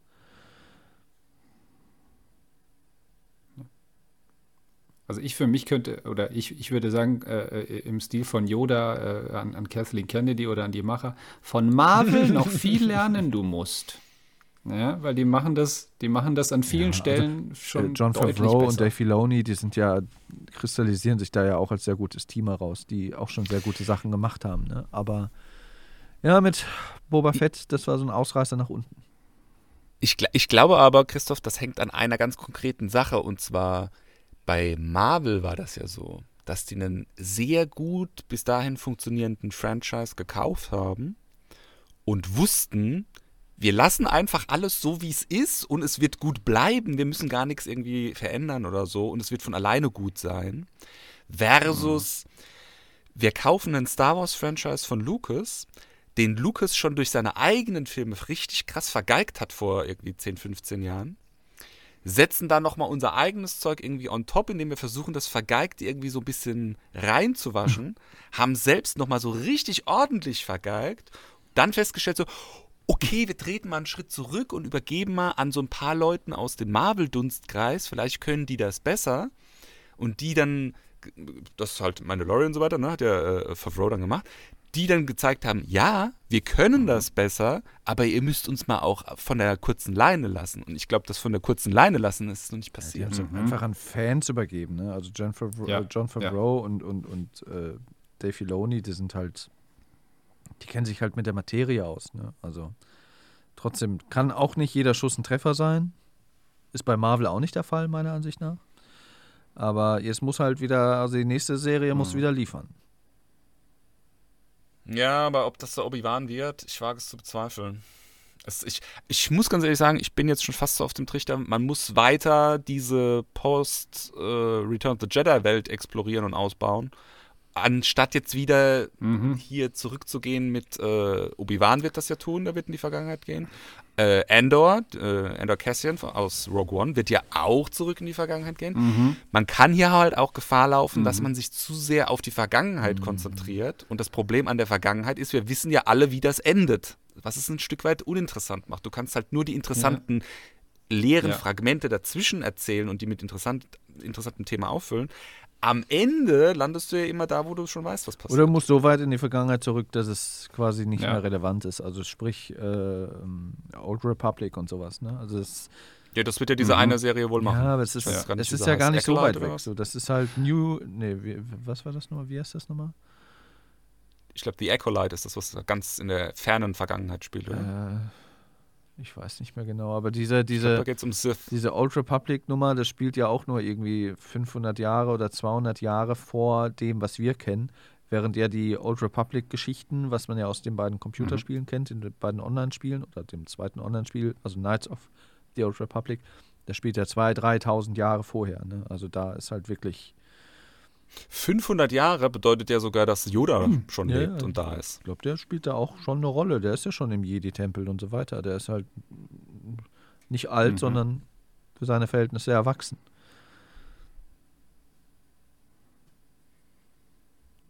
Also ich, ich glaube, ähm, ja, ich bin da auch bei Duncan. Ich, ich weiß nicht, was ich mir noch von Obi-Wan noch versprechen soll, außer eben diese, diese Nostalgie und Rückblicke. Aber irgendwann muss Star Wars auch es schaffen, sich irgendwie komplett zu lösen aus diesem, aus diesem Skywalker-Dunstkreis. Denn Star Wars oder das Universum, das dreht sich nicht nur um die Familie. Das, was George Lucas klar angestoßen hat, das war diese Soap-Opera, okay, aber diese Geschichte ist eigentlich mit Episode 6 auserzählt, finde ich, und da hätte es auch Schluss sein müssen.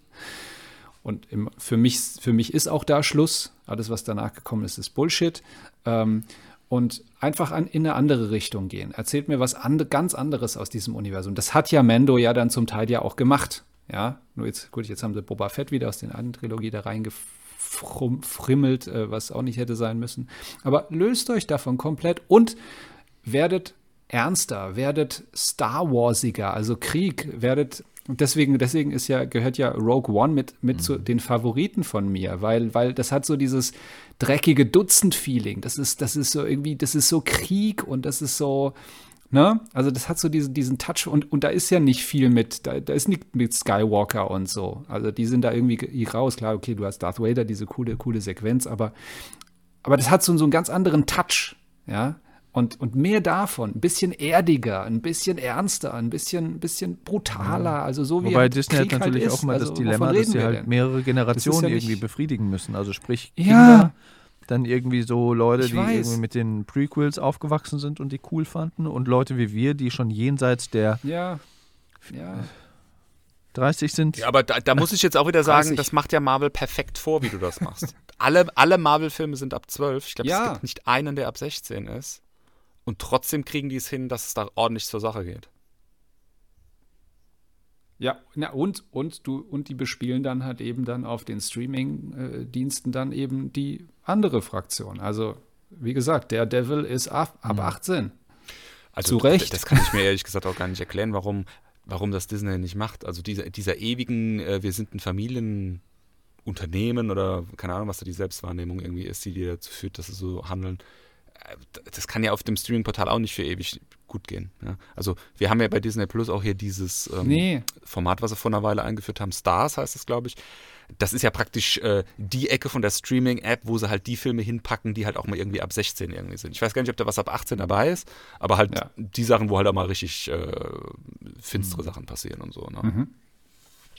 Ja, und, und, und, und das müssen sie ja doch auch mal dann festgestellt haben, dass es auch bei der, bei der Fanbase so ist. Also klar, Disney möchte, wie, wie Stefan richtigerweise sagte, die möchten halt ein möglichst breites Zielpublikum äh, bespielen. Die möchten natürlich auch die Kinder bespielen, weil da kannst du Merchandise und all sowas verkaufen. Ja, Star Wars war natürlich auch immer eine, eine riesen. Fabrik sozusagen, ja, Äh, das gehört dazu. Aber man muss ja auch bedenken, schon bei der Ursprungstrilogie war es ja so, welche Folge davon wird immer als die, mit die beste genannt? Es ist Episode 5. ja, das Imperium schlägt zurück, weil das Ding ist fucking ernst. Das ist düster, das ist dunkel. Es hat nicht mal ein Happy End sozusagen, so ein klassisches, sondern also da geht's zur Sache. Und das, das, das, das, das resoniert bei den Leuten, das bleibt hängen bis heute. Und mehr davon bitte. Wirklich, das hat Rogue One ja geschafft. Mehr davon. Und nicht dieser, dieser, dieser Ja. Kinder-Zeichentrickfilm-Kram. Tausendmal ja.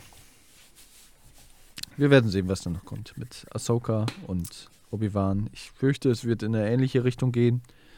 Ähm, Ja gut, wenn sie schlau sind bei Ahsoka, lassen sie es in der, in der Mando-Zeitachse spielen. Ne? Und nicht in der, oh, ich bin so traurig, dass Anakin nicht mehr mein Lehrmeister ist. ja, aber Zeit. Ahsoka ist halt wieder ne, so, ein, so ein Clone Wars-Charakter. Wobei Clone Wars ja auch nicht immer äh, äh, Eier-Popeye-mäßig war. Ne? Also da geht es halt auch Nee. um Krieg und Schlacht. Es war halt im Animationsstil, Ja.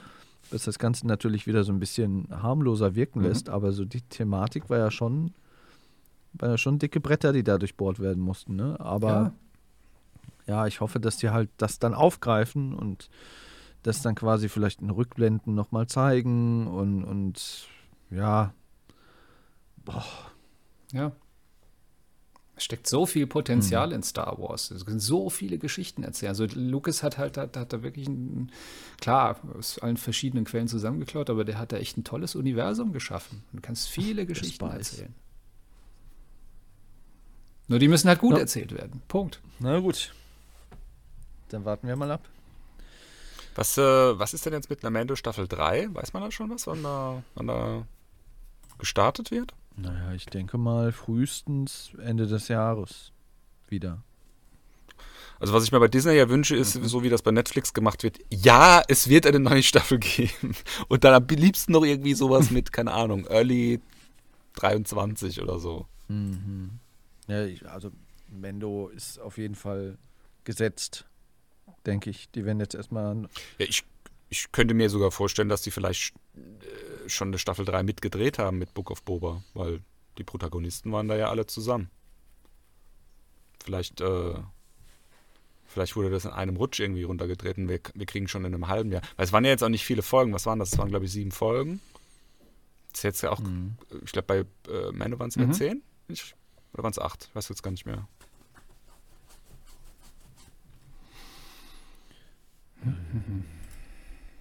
Und Mando hatte ja jetzt auch nicht in jeder Folge mitgespielt. Also hat jetzt effektiv in zwei, drei Folgen irgendwie sein Gesicht oder seinen Helm gezeigt.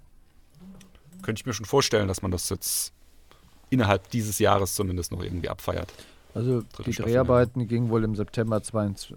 Nee, warte mal. Der Drehstart verschob sich nach hinten und begann erst im September 22. Ne, 21 meine ich wahrscheinlich. Äh, auch weil an vielen anderen Star Wars-Serien gearbeitet wurde. Äh, oh, der Start von Staffel 3 von The Mandalorian wird damit wohl erst Ende 22 erfolgen. Ja, gut, aber Ende des Jahres dann, ja. Da hat man dann zwei Ja. Jahre gewartet. Dazwischen gab es noch. Book of Boba Fett und Ahsoka und Obi-Wan. Und meine Güte, ich meine, an Star Wars-Serien mangelt es jetzt auch nicht gerade. Ja. Na gut, Nee. okay, wunderbar. Sehr schön. Dann haben wir es doch. Stefan, möchtest du noch auf unsere sozialen äh, Kanäle verweisen? Ja, folgt uns natürlich wie immer gerne auf NFFS Podcast bei Instagram. Äh, darüber hinaus auch auf äh, Snapchat. Keiner nutzt Snapchat. Äh, und ähm, äh, ja, hört uns und folgt uns da überall da, wo es Podcasts gibt, bei Spotify, Apple ähm, äh, Podcast, äh, Google Podcasts, äh, TuneIn, Deezer. Ja, sowas halt. Was man halt so nutzt heutzutage. Man, kann, man kann den Podcast sogar über unsere Webseite direkt abonnieren, falls du das nicht wusstest.